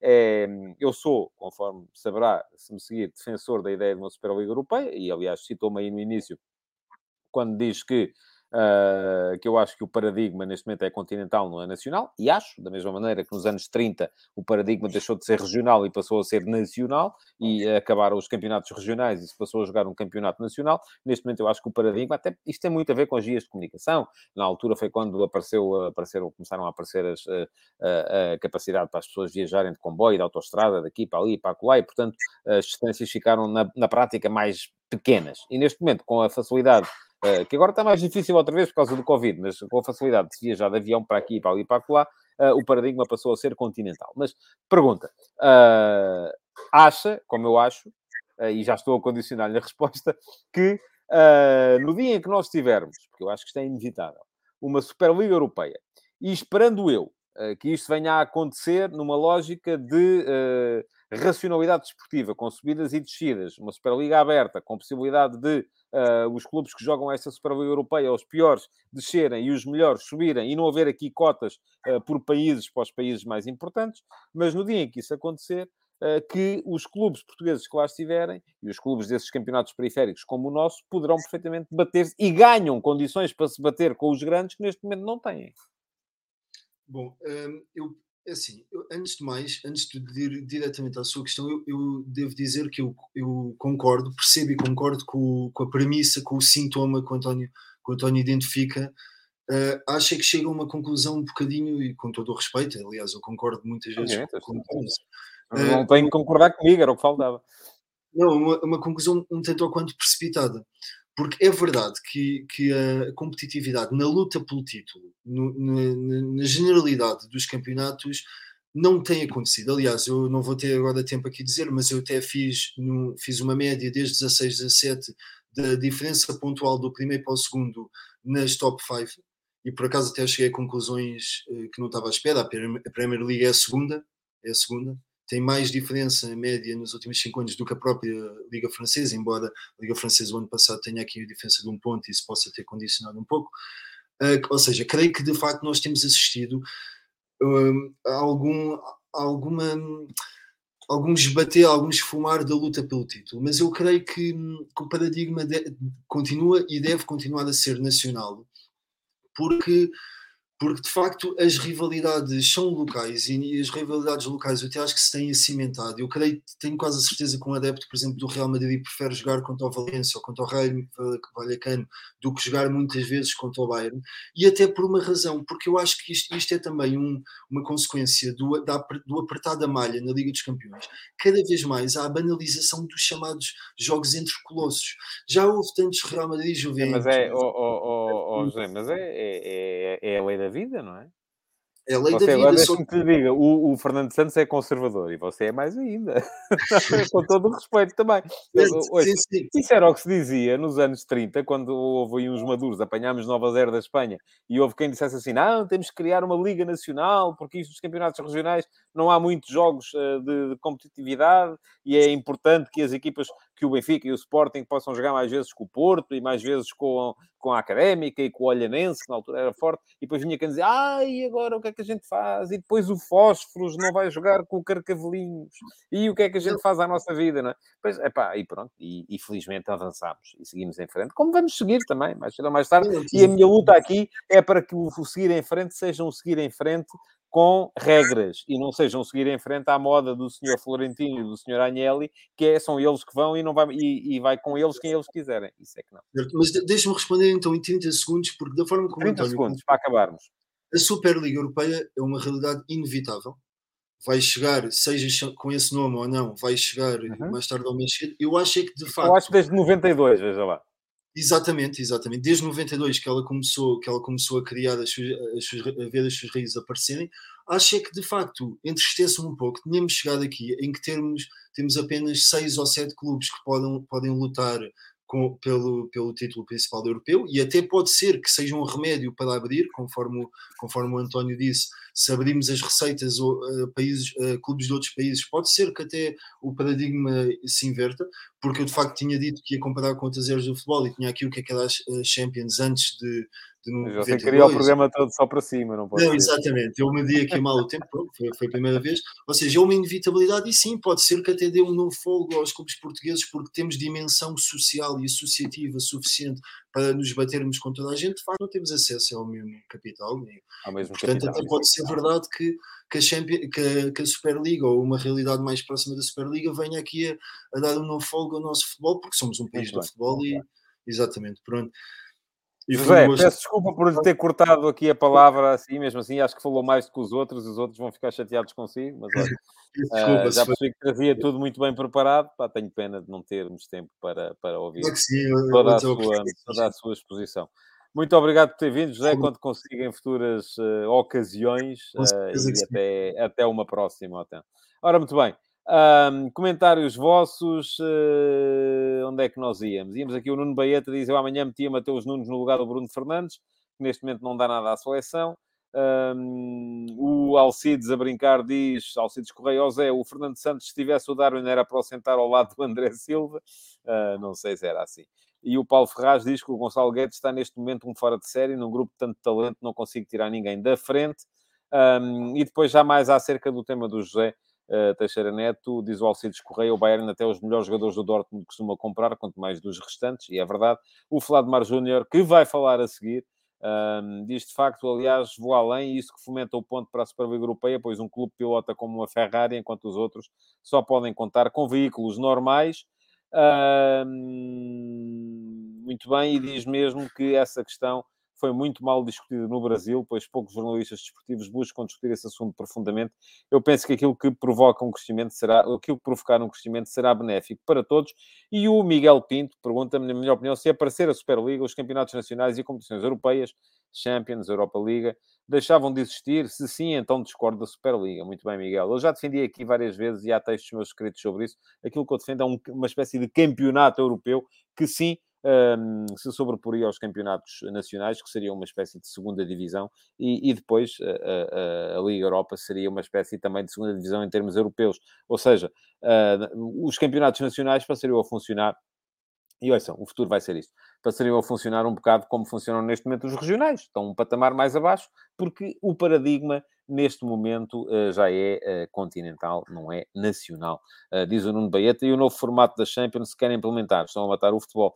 Não, não estão, não. Estão a evoluir e estão a evoluir forçados pelo dinheiro. Isso é que, enfim, pode ser mais discutível, mas uh, isto que toda a gente está a dizer agora, acreditem em mim, eu no seguimento do, dos textos do F80 sobre a história dos campeonatos, uh, li muitos jornais da época, era a mesma coisa que se dizia nos anos 30 do século passado, quando o, se criou o campeonato nacional e toda a gente dizia que não podia ser, porque era uma vergonha, porque o que interessava eram as rivalidades locais e uh, no, no, no, em Lisboa, como é que ia ser, o União de Lisboa ia deixar de jogar com, com os Chelas, e isso, e depois não sei o quê, e quando só queríamos era jogos entre equipas grandes, e no Porto a mesma coisa, o progresso com os Salgueiros e por aí afora, e, pronto, e isso acabou por ser tudo isso superado. Bom, vamos seguir em frente para o penúltimo convidado de hoje, é o Mar Júnior.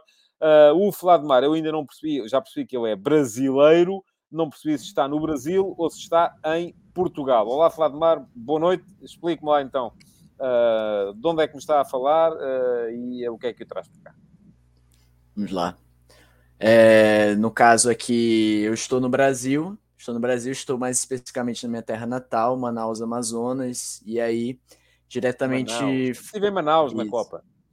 Opa, que bom presença dos portugueses é sempre muito boa aqui na nossa terra. É, Portugal jogou aí um jogo em Manaus. Sim, e aí eu Eu, particularmente, eu sou um estudante, estou finalizando aquilo que nós aqui no Brasil chamamos de mestrado, em Portugal acho que acredito chama de segundo ciclo, né, na questão dos estudos em letras, língua portuguesa. Então eu é, exerço também a profissão de professor também e é, esse é um pouco do meu trabalho, particularmente em relação ao futebol. Eu sou um grande curioso, um grande alguém que gosta de entender e estudar um pouco mais o conceito do futebol e gosta de ouvir pessoas que têm uma apreciação de entender o futebol em todos os seus nuances. Uhum. Muito obrigado então por ter cá vindo, uh, Vladimir, e um, ainda bem que chegamos longe, chegamos a Manaus, à Amazónia. Uh, Manaus estava um calor dos diabos, uma umidade tramada quando aí estive. Portugal jogou aí, já nem me lembro qual foi o jogo. Sei que. Um, Portugal e Estados Unidos. É, foi Portugal e Estados Unidos, foi isso. Foi uma Copa que não nos correu particularmente bem, essa, porque ficámos fora logo de fase de grupos. Muito bem, Vladimir, um, não lhe vou pedir, se calhar, não sei, não sei se sentavam. Eu não me sentiria à vontade para dar um 11 para a seleção do Brasil. Não sei se o Vladimir se senta à vontade para dar o 11 para a seleção de Portugal, se, se quer, Sim. se acompanha assim com tanta, com tanta uh, atenção. Eu, sim, sim, sim. Eu, o meu 11 não é muito diferente do, do que já está.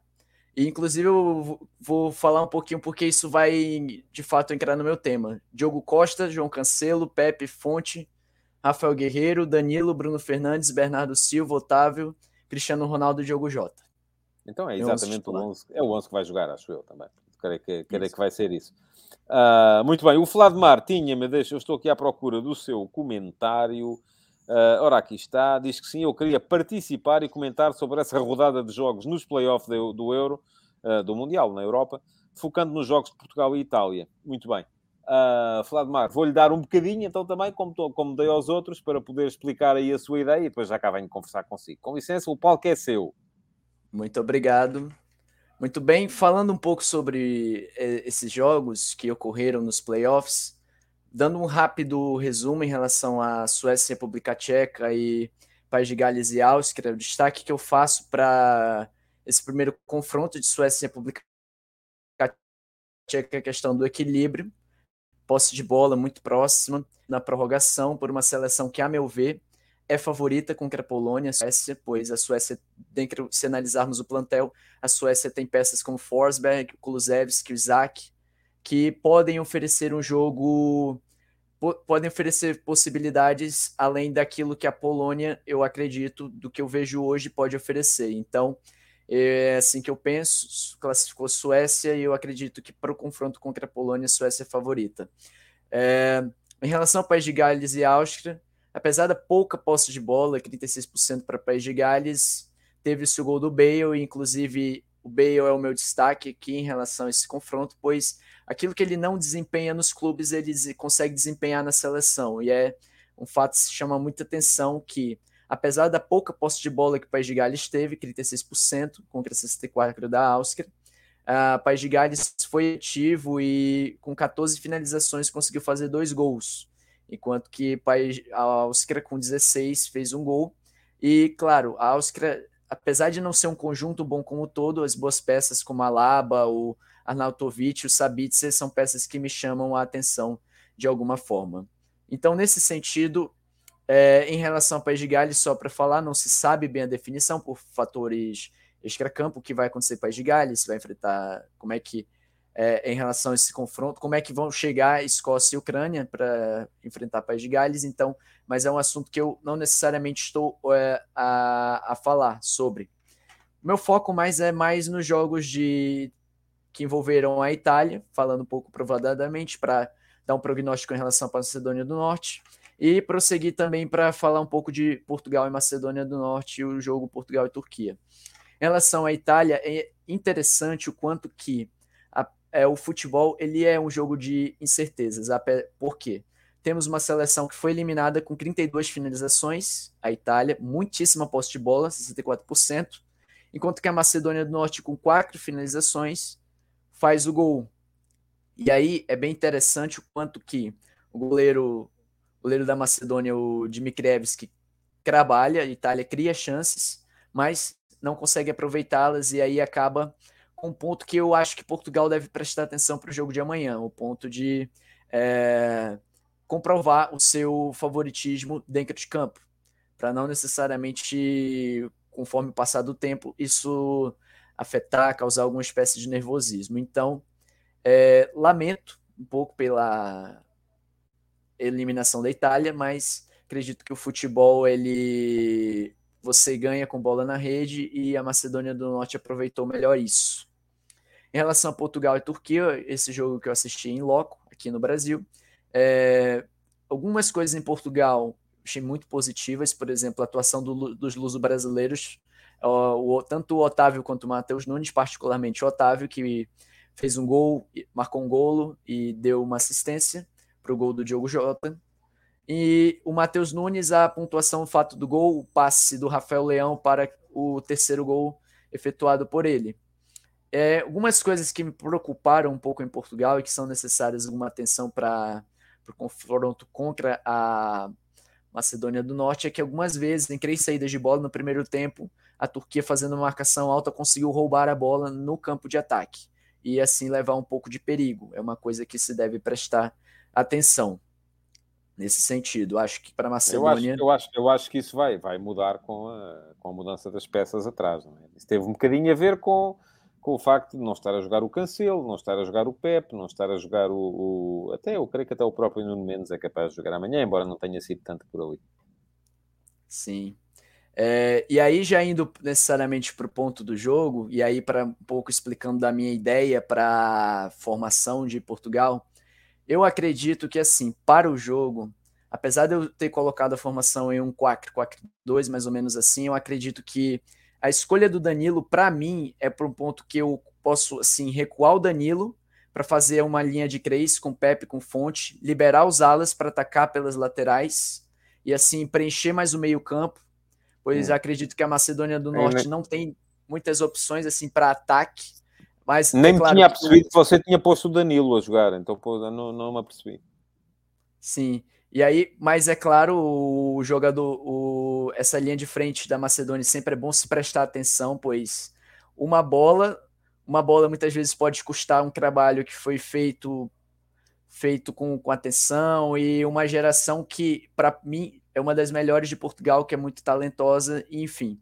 É, no mais, é, sem a bola, pelo menos uma formação mais ofensiva, eu imagino mais ou menos um 3-5-2, com o Bernardo Silva e o Otávio caindo um pouco pelos lados, juntamente com o João Cancelo, trabalhando assim um pouco para que assim possa ter uma triangulação no meio e a bola possa chegar aos dois da frente, tanto o Cristiano quanto o Diogo Jota, para uhum. que assim haja uma ocupação melhor e possa ser assim é, chegar o mais rápido possível ao gol, para se evitar aquilo que aconteceu contra a Itália. O nervosismo, uma afobação, hum. às vezes até uma pressão que vem do, da, dos adeptos, da torcida, que pode muitas vezes afetar o desempenho dentro de campo e o psicológico dos jogadores. É assim que eu hum. penso em relação ao jogo de amanhã.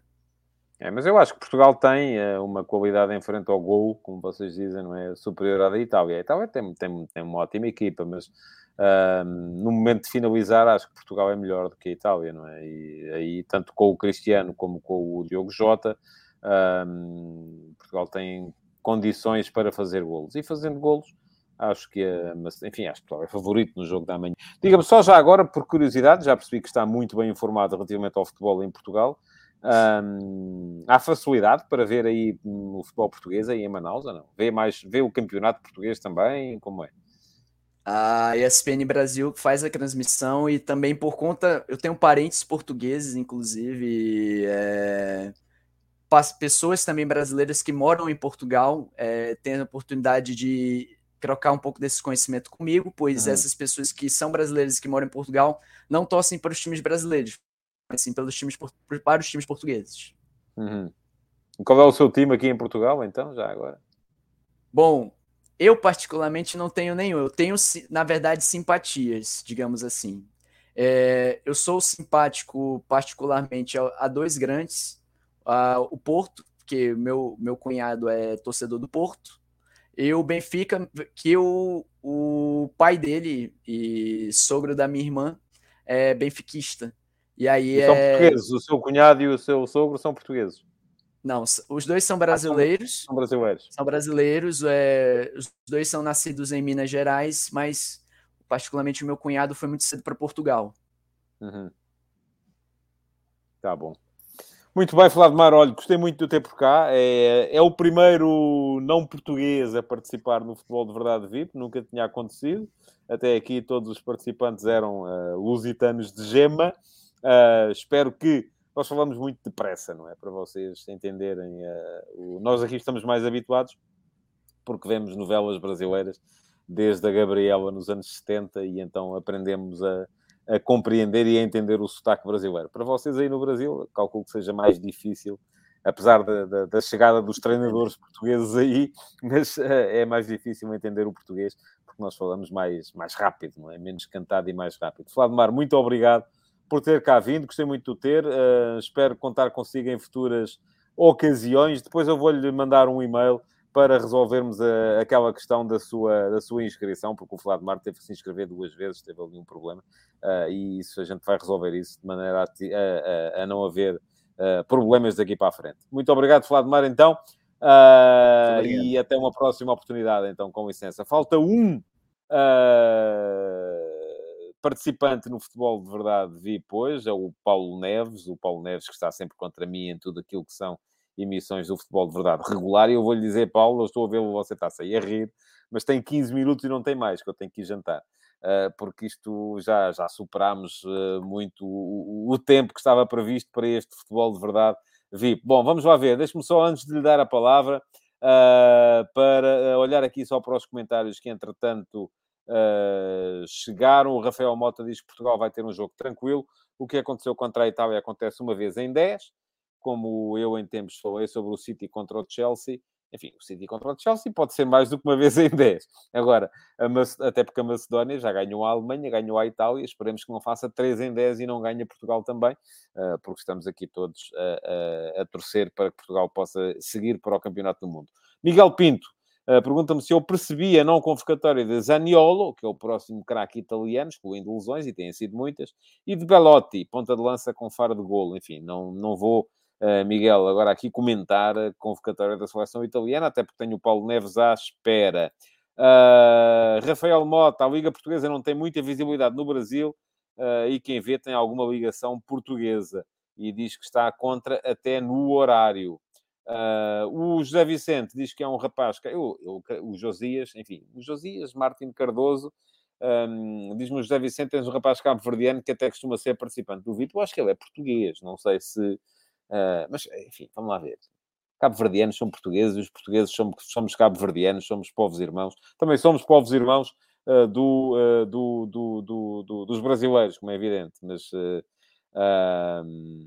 não, enfim, não há o nome, diz-me aqui também o José Vicente, não se lembrava do nome, o nome é o Josias Martins Cardoso, tem de facto vindo com alguma, com alguma frequência, mas eu, ele vive em Portugal, é? Portanto, uh, se é cabo-verdiano, é português também, com certeza. Bom, vamos chamar então o uh, Paulo Neves. Olá, Paulo. Muito Olá. boa noite. Você está aí agora com o ecrã ao alto. Deixa-me cá ver se eu consigo resolver isto. Se a gente faz assim, pronto, assim fica melhor. Bom. Paulo, muito bem-vindo. Boa noite. Boa noite. Uh, Fala um Olha, eu não, eu não estou nada É contra si. Eu não estou, eu não estou contra si sempre. Tá bem, eu também- Eu gosto é de espicaçar, que é outra coisa. Vamos lá ver. O Paulo é Eu ex-jornalista, certo, não é? Sim, sim, Ah, sim. É ex-jornalista, está a falar Sim, do sim. Porto e tem uma simpatiazinha pelo Sporting, certo? Sim. Certo, certo. É verdade isso, não é? Lembro-me certo. ainda. É verdade, é ver? verdade. E olha, para, que não, para que não acho que sou só eu, está aqui o comentário do Rafael Mota a dizer que cá está o homem do contra. Pronto. Não oh. sou só eu. Não sou É, eu a achar isso. Já ganhei uma fama, é o primo, é o contra. É isso. Vocês- Ouça, Paulo, muito rapidamente, o seu 11 para amanhã não é o do Fernando Santos, é o seu. É, é o meu e é o meu tema. E eu, eu vou ser, se calhar, um bocadinho eh, contrário a tudo o que, o que isso foi dizendo, eh, porque as pessoas eh, querem a renovação ou a revolução na, na seleção e depois dizem que ah, o meu 11 é pouco diferente daquilo que, que, que, que o Fernando Santos apresenta. Bem, eu então vou dizer o meu 11 porque acho que que estava na altura, e você sabe, já, já, já há algum tempo, eh, já estava na altura do Fernando Santos renovar, mas eu também acho que é com esta equipa que o Fernando Santos vai ao Mundial, e pronto, e contra isso nada, e vamos lá ver o que é que vamos lá fazer, porque eu estou convencido que amanhã vamos ganhar, se não ganharmos, cá estaremos nós para sermos os juízes, os tabeliões de, de, de, do período do Fernando Santos, que, que, também já criou polémica com, com esta questão da geração de ouro, enfim, também não percebo que é, onde é que ele quis, o que é que ele quis atingir com isso, porque para mim, verdadeiramente, geração de ouro foi a geração de Riad e, e, de, e de Lisboa, e esta, enfim, foi a geração que ganhou o europeu. Mas atenção, eu sou, eu sou patriota. Oh, oh, Tadeu, eu sou patriota, eu sou patriota. Eu gosto muito que a seleção ganhe. E, e, e, faço aqui uma declaração de interesse. Eu gosto muito que a seleção ganhe em todos os desportos. Eu vejo praticamente todos os desportos na, na, na televisão. Gosto do desporto, do fenómeno desportivo, e, mas não gosto do Fernando Santos. Pronto, não tenho nada contra o senhor, não, não o conheço pessoalmente, nunca falei com ele, portanto não tenho, não tenho acrimónia nenhuma com ele, mas, mas, mas, mas acho, que, acho que teve o seu tempo e pronto, mas, mas assim não entende a federação, assim não entendem, assim não entendem os, os atuais dirigentes desportivos, alguns deles que passaram por essa geração de ouro e que agora estão em lugares de destaque na federação. Mas, Depois tudo, Paulo ainda não deu o seu 11. Não, eu vou dar. Eu, eu para mim, olha, eu para mim é indiferente se for o Patrício ou o Diogo. Ou o Diogo. Uh, sinceramente, também não percebia, uh, uh, não percebi, e acho que o Fernando Santos devia ter justificado, ao contrário do que muita gente diz, eu acho que o Fernando Santos devia ter justificado. O, o Sérgio Conceição, o, o, o, o, o Amorim justificam muitas vezes as, as suas opções, mas porque é que o Fernando Santos não justificou? é uma opção minha. Está bem. Então, eh, portanto, na baliza, eh, a opção, enfim, deixo, mas, mas já, é uma, já é uma renovação. Então, o meu 11 é, é totalmente diferente. Nuno Mendes, Gonçalo Inácio Fontes, Cancelo, uh, João Moutinho, uh, João Moutinho, sim, João Moutinho, e eu já justifico. João Moutinho, para mim, como você sabe também, uh, enfim, está a dar as últimas na seleção e, portanto, é mais uma oportunidade. Otávio Vitinha, Bernardo Silva, Cristiano Ronaldo e Rafael Leão. Portanto, é, é, é por aqui, é, é porque o, Tadeia muitas vezes eh, pergunta, eh, no futebol de verdade normal, pergunta, bem, está eh, bem, renovação, ó Paulo, mas então e quem tira? Pronto, está aqui. Está aqui a prova, uh, Tadeia. É que eu, eu, eu, eu, eu tiro, mas ponho e acrescento. E acrescento. Ah, e eu acho, eu acho que acrescento Não, mas eu acho que acrescento qualidade. Porque, porque vamos lá ver uma coisa. Então vamos agora, vamos pensar assim. O Fernando Santos vai ao Mundial. E o Fernando Santos, e todos nós, desejamos, mas ele já o confessou, que quer ganhar o Mundial. Então, e se ganha o Mundial?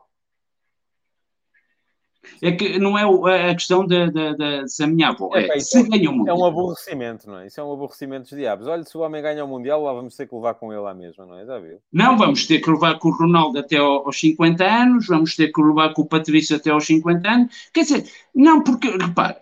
Então agora vou-lhe dizer uma coisa, ó Paulo. Eu vou-lhe dizer. Ó, oh, assim, oh, Tadei, deixa-me só. Deixa só deixa Primeiro, não vamos ganhar o Mundial, em princípio, não acredito que isso seja provável. Né? Já tivemos uma oportunidade com o Fernando Santos. Pode acontecer. Não, não já não, tivemos. Pode acontecer, ganhámos um campeonato da Europa, pronto, ok, ganhámos. Ó, oh, oh, oh, Tadeia, 2018, 2018. Sim, e em segundo lugar, eu acho que... É que ele não fala disso. Em segundo lugar, eu acho que se Portugal ganhasse o Mundial, não tenho dúvidas nenhumas de que esse seria o pretexto uh, ideal para gente como o Cristiano Ronaldo, como o Pepe, como o próprio João Moutinho uh, se retirarem da seleção a partir desse momento. Não tinha dúvidas nenhumas de que isso ia acontecer.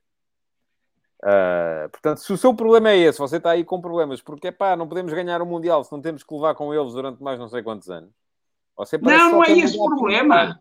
Não, se eles ganharem o Mundial, é sinal que estão ao, ao, nível para ganhar um Mundial, não é? Portanto, não vejo nenhuma de Vou-lhe dar, vou dar, vou vou vou fazer um, um, uma pergunta eh, eh reflexiva. Eh, Diga-me quantos jogadores ou quais jogadores é que durante o reinado do, do, do Fernando Santos eh, pediram dispensa da seleção, escreveram cartas a despedir-se da seleção. Nenhum, o que é sinal de que o ambiente é bom, não é? Pronto. Ah, não, mas o ambiente. Mas, oh, oh, Tadeia, é- é- essa questão do ambiente também é- tem que se lhe diga. Tem que se lhe diga. Ah, mas espera lá, Nós veremos. Para si, Ah, ah, Tadeia, nós veremos, nós veremos, Tadeia, eu vou-lhe dar, eu vou-lhe dar aqui duas, duas opiniões muito concretas. Nós veremos, porque sabe uma coisa, uma coisa, e eu tenho, sabe, tenho muita consideração por si, e, e, e por, e por muitos dos, dos atuais comentadores, enfim, alguns também os conheço, Manuel Queiroz, como você sabe, e tudo mais. Mas uma coisa são os vossos comentários, o vosso pensamento, e que eu respeito. Outra, voz é, outra, outra coisa é a voz populi. E sabe o que é que é a voz populi? Basta, basta nos cafés, nas conversas entre amigos, e também você deve ter isso, que há duas realidades. Olha, uma é o que se diz é assim, é pá, Mas isso quando é em o Cristiano Ronaldo... à política, à economia, à sociedade. Não, tudo. claro, claro. Mas, ó, cafés mandarem Tadeia, no país, Tadeia. estamos mal. Não, claro, claro, claro. Mas repare, uma é quando o Cristiano Ronaldo deixar a seleção, ui, vai-se descobrir o que, o que era o ambiente na seleção. Já ouviu isso ou não? Já Ah, ouviu já, isso? já- já ouvi muita gente dizer ah, que o Cristiano ninguém faz nada porque ele não deixa e está toda a gente. Pronto, gente pronto, ah, populares. ah, Sim, sim, sim, sim, sim. Ah, Mas, mas se nós, humildes, Oh, oh, humildes mas agora, terráqueos, mas deixa-me lá só fazer esta pergunta. Mas em que medida é que aquilo que as pessoas dizem nos cafés, 99% delas sem conhecimento de causa, deve ser tido como importante para nós decidirmos, ou para nós não, que eu também não decido nada, ah, para eu decidir que comentários é que faço e para ah, as, o- as pessoas que tomam as decisões decidirem se renovam contratos, se convocam... Não, nada, nada, nada, Pronto. nada. Não, não, não, não. Mas, ó, ó, ouça, mas muitas vezes quando os escamoteia-se as coisas, e eu vou-lhe dizer, e eu vou-lhe dizer, ó, ó, Tadeia, e eu vou-lhe dizer uma coisa. Ó, Paulo, Muitas vezes também popular- invoca. O sentimento, popular, o sentimento popular, eu sei o que é, porque tenho redes sociais e acabam os jogos da seleção e eu levo com 50 eh, comentários de gente a dizer-me que eu deve ser, no caso destes últimos, deve ser turco, porque está só a ver defeitos na seleção portuguesa, e levo com outros 50 a dizer Não, que deve, sim, ser, sim, deve ser avançado dos jogadores todos, porque só dizes Ó. bem dos jogadores portugueses. Ó, Portanto, o ó, sentimento Tadeia, popular olha, eu coisa dizer, olha, eu vou-lhe dizer uma coisa, eu vou-lhe dizer uma coisa e, e acredite, isto não é nenhum favor que lhe faço, nem, nem, nem elogio eh, barato que lhe, que lhe dou.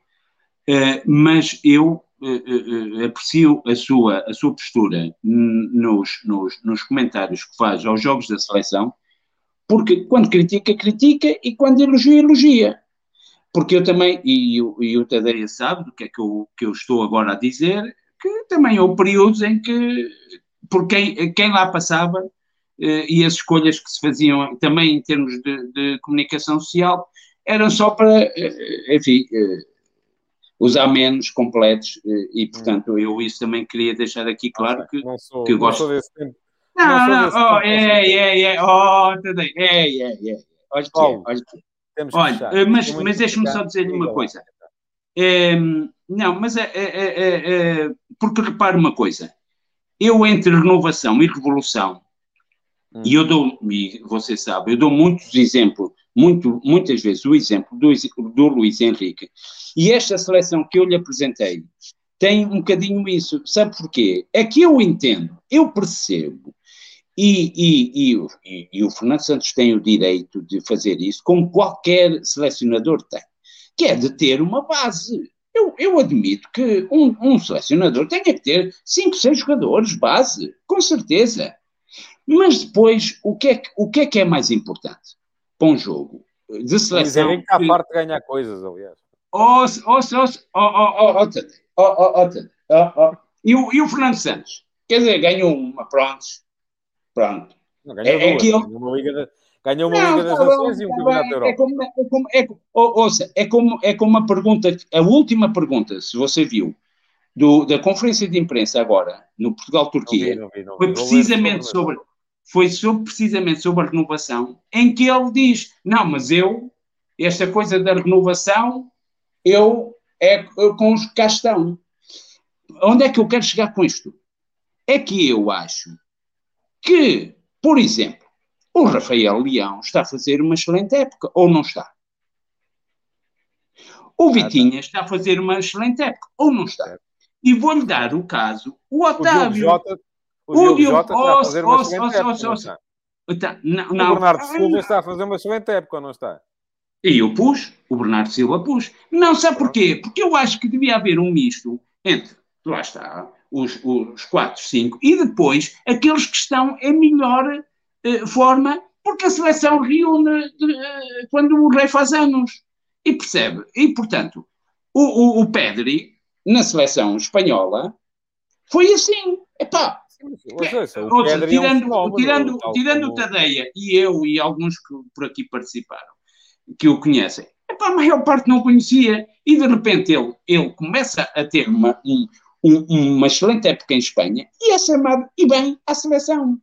Portanto, olha, mas quer, quer o paradigma para mim? O Otávio. Mas porquê é que o Otávio está hoje na seleção?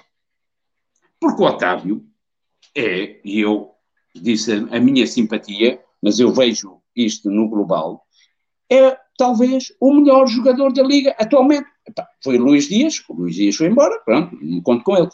Mas, mas é dos melhores jogadores, portanto, está na seleção. Que é o melhor exemplo de que a, a renovação do, que, o, que, o, que, o, que o Fernando Santos devia fazer. Devia, mas não faz. Muito bem. Pronto, tinha Paulo, outra. Tinha, outra... Sua... tinha, mas temos que ir embora. Eu sei. Olha, eu queria lhe dar uma sugestão. Não, Diga. sério, queria lhe dar uma sugestão. Faça isto. Ah, eu sei que muda se calhar um bocadinho o seu estilo de vida, mas faça isto à noite. Sabe porquê? Olha, na pandemia, muitos foram criados muitos podcasts, e sabe, que tinham muita audiência porque era à noite. Muito bem. Vou levar isso é, é a sugestão que lhe deixo. Muito bem, Paulo, muito obrigado por ter, por ter vindo. Uh, gostei Não. de ter cá. Veja se volta mais vezes também. Eu acho é que os ah, comentários vão ser todos agora demolidores. Vamos a ver. Bom, obrigado, Paulo. Um resto de boa noite, bom obrigado. jantar. Boa noite. Um, estamos então a chegar ao final deste Futebol de Verdade VIP. Já sabem, o Futebol de Verdade VIP acontece uma vez por mês. Uh, geralmente mais perto do fim do mês, era no último sábado de cada mês. Desta vez experimentámos a fazer, tal como o Paulo estava aqui a sugerir, à noite, num dia de semana, para ver se havia mais participantes e houve mais gente que desta forma já, já pôde aparecer. Só olhar aqui para os últimos comentários uh, que, que apareceram. Uh, diz o Paulo Ferraz, uh, no momento em que temos um grupo tão grande de selecionáveis, não podemos falar de renovação, mas sim de rotação de jogadores. O Miguel Pinto pergunta-me quem é que eu gostava que fosse o próximo selecionador português, e ele acrescenta, para mim achava que o André Vilas Boas encaixava que nem uma luva como mestre desta próxima geração de ouro. Não sei, vamos ver, Miguel, se, se Fernando Santos sai ou não. Portanto, eu creio que se Fernando Santos ganhar amanhã, vai ficar. E vai ficar pelo menos até ao próximo Campeonato do Mundo. E quem diz até ao próximo Campeonato do Mundo diz até ao próximo ciclo. Vamos ver uh, o que é que vai uh, acontecer uh, e o que é que acontece a seguir ao Campeonato do Mundo também. Um, e além disso, José Vicente aparece aqui a dizer: adoro o Otávio, na minha opinião, reclama muito com os árbitros, perdemos muito tempo uh, com essas discussões. Uh, e apareceu o Josias. Olá, Josias, boa noite. Não sei se já não vai a tempo, com certeza, de esclarecermos a todos se é de facto português uh, ou cabo-verdiano, mas enfim, é, é a mesma coisa. Isto aqui é um, um programa para todo o mundo e de todo o mundo. E a prova disso é que aparece aqui o Vladimar, uh, brasileiro, que esteve de Manaus em direto no, no Futebol de Verdade uh, VIP de hoje. Foi muito bom ter participado com vocês e aprender com o olhar português. Nós aqui agradecemos. Uh, Vladimar, muito obrigado por ter estado. Muito obrigado aos sete participantes do Futebol de Verdade VIP de hoje. Já sabem, amanhã, meio-dia e meia, há Futebol de Verdade, edição normal. E depois, amanhã à noite, uh, vou estar no Estádio do Dragão para fazer os comentários na RTP eh, do uh, Portugal-Macedónia do Norte, o jogo do qual depende a classificação de Portugal para o próximo Campeonato do Mundo deste ano, no Qatar 2022.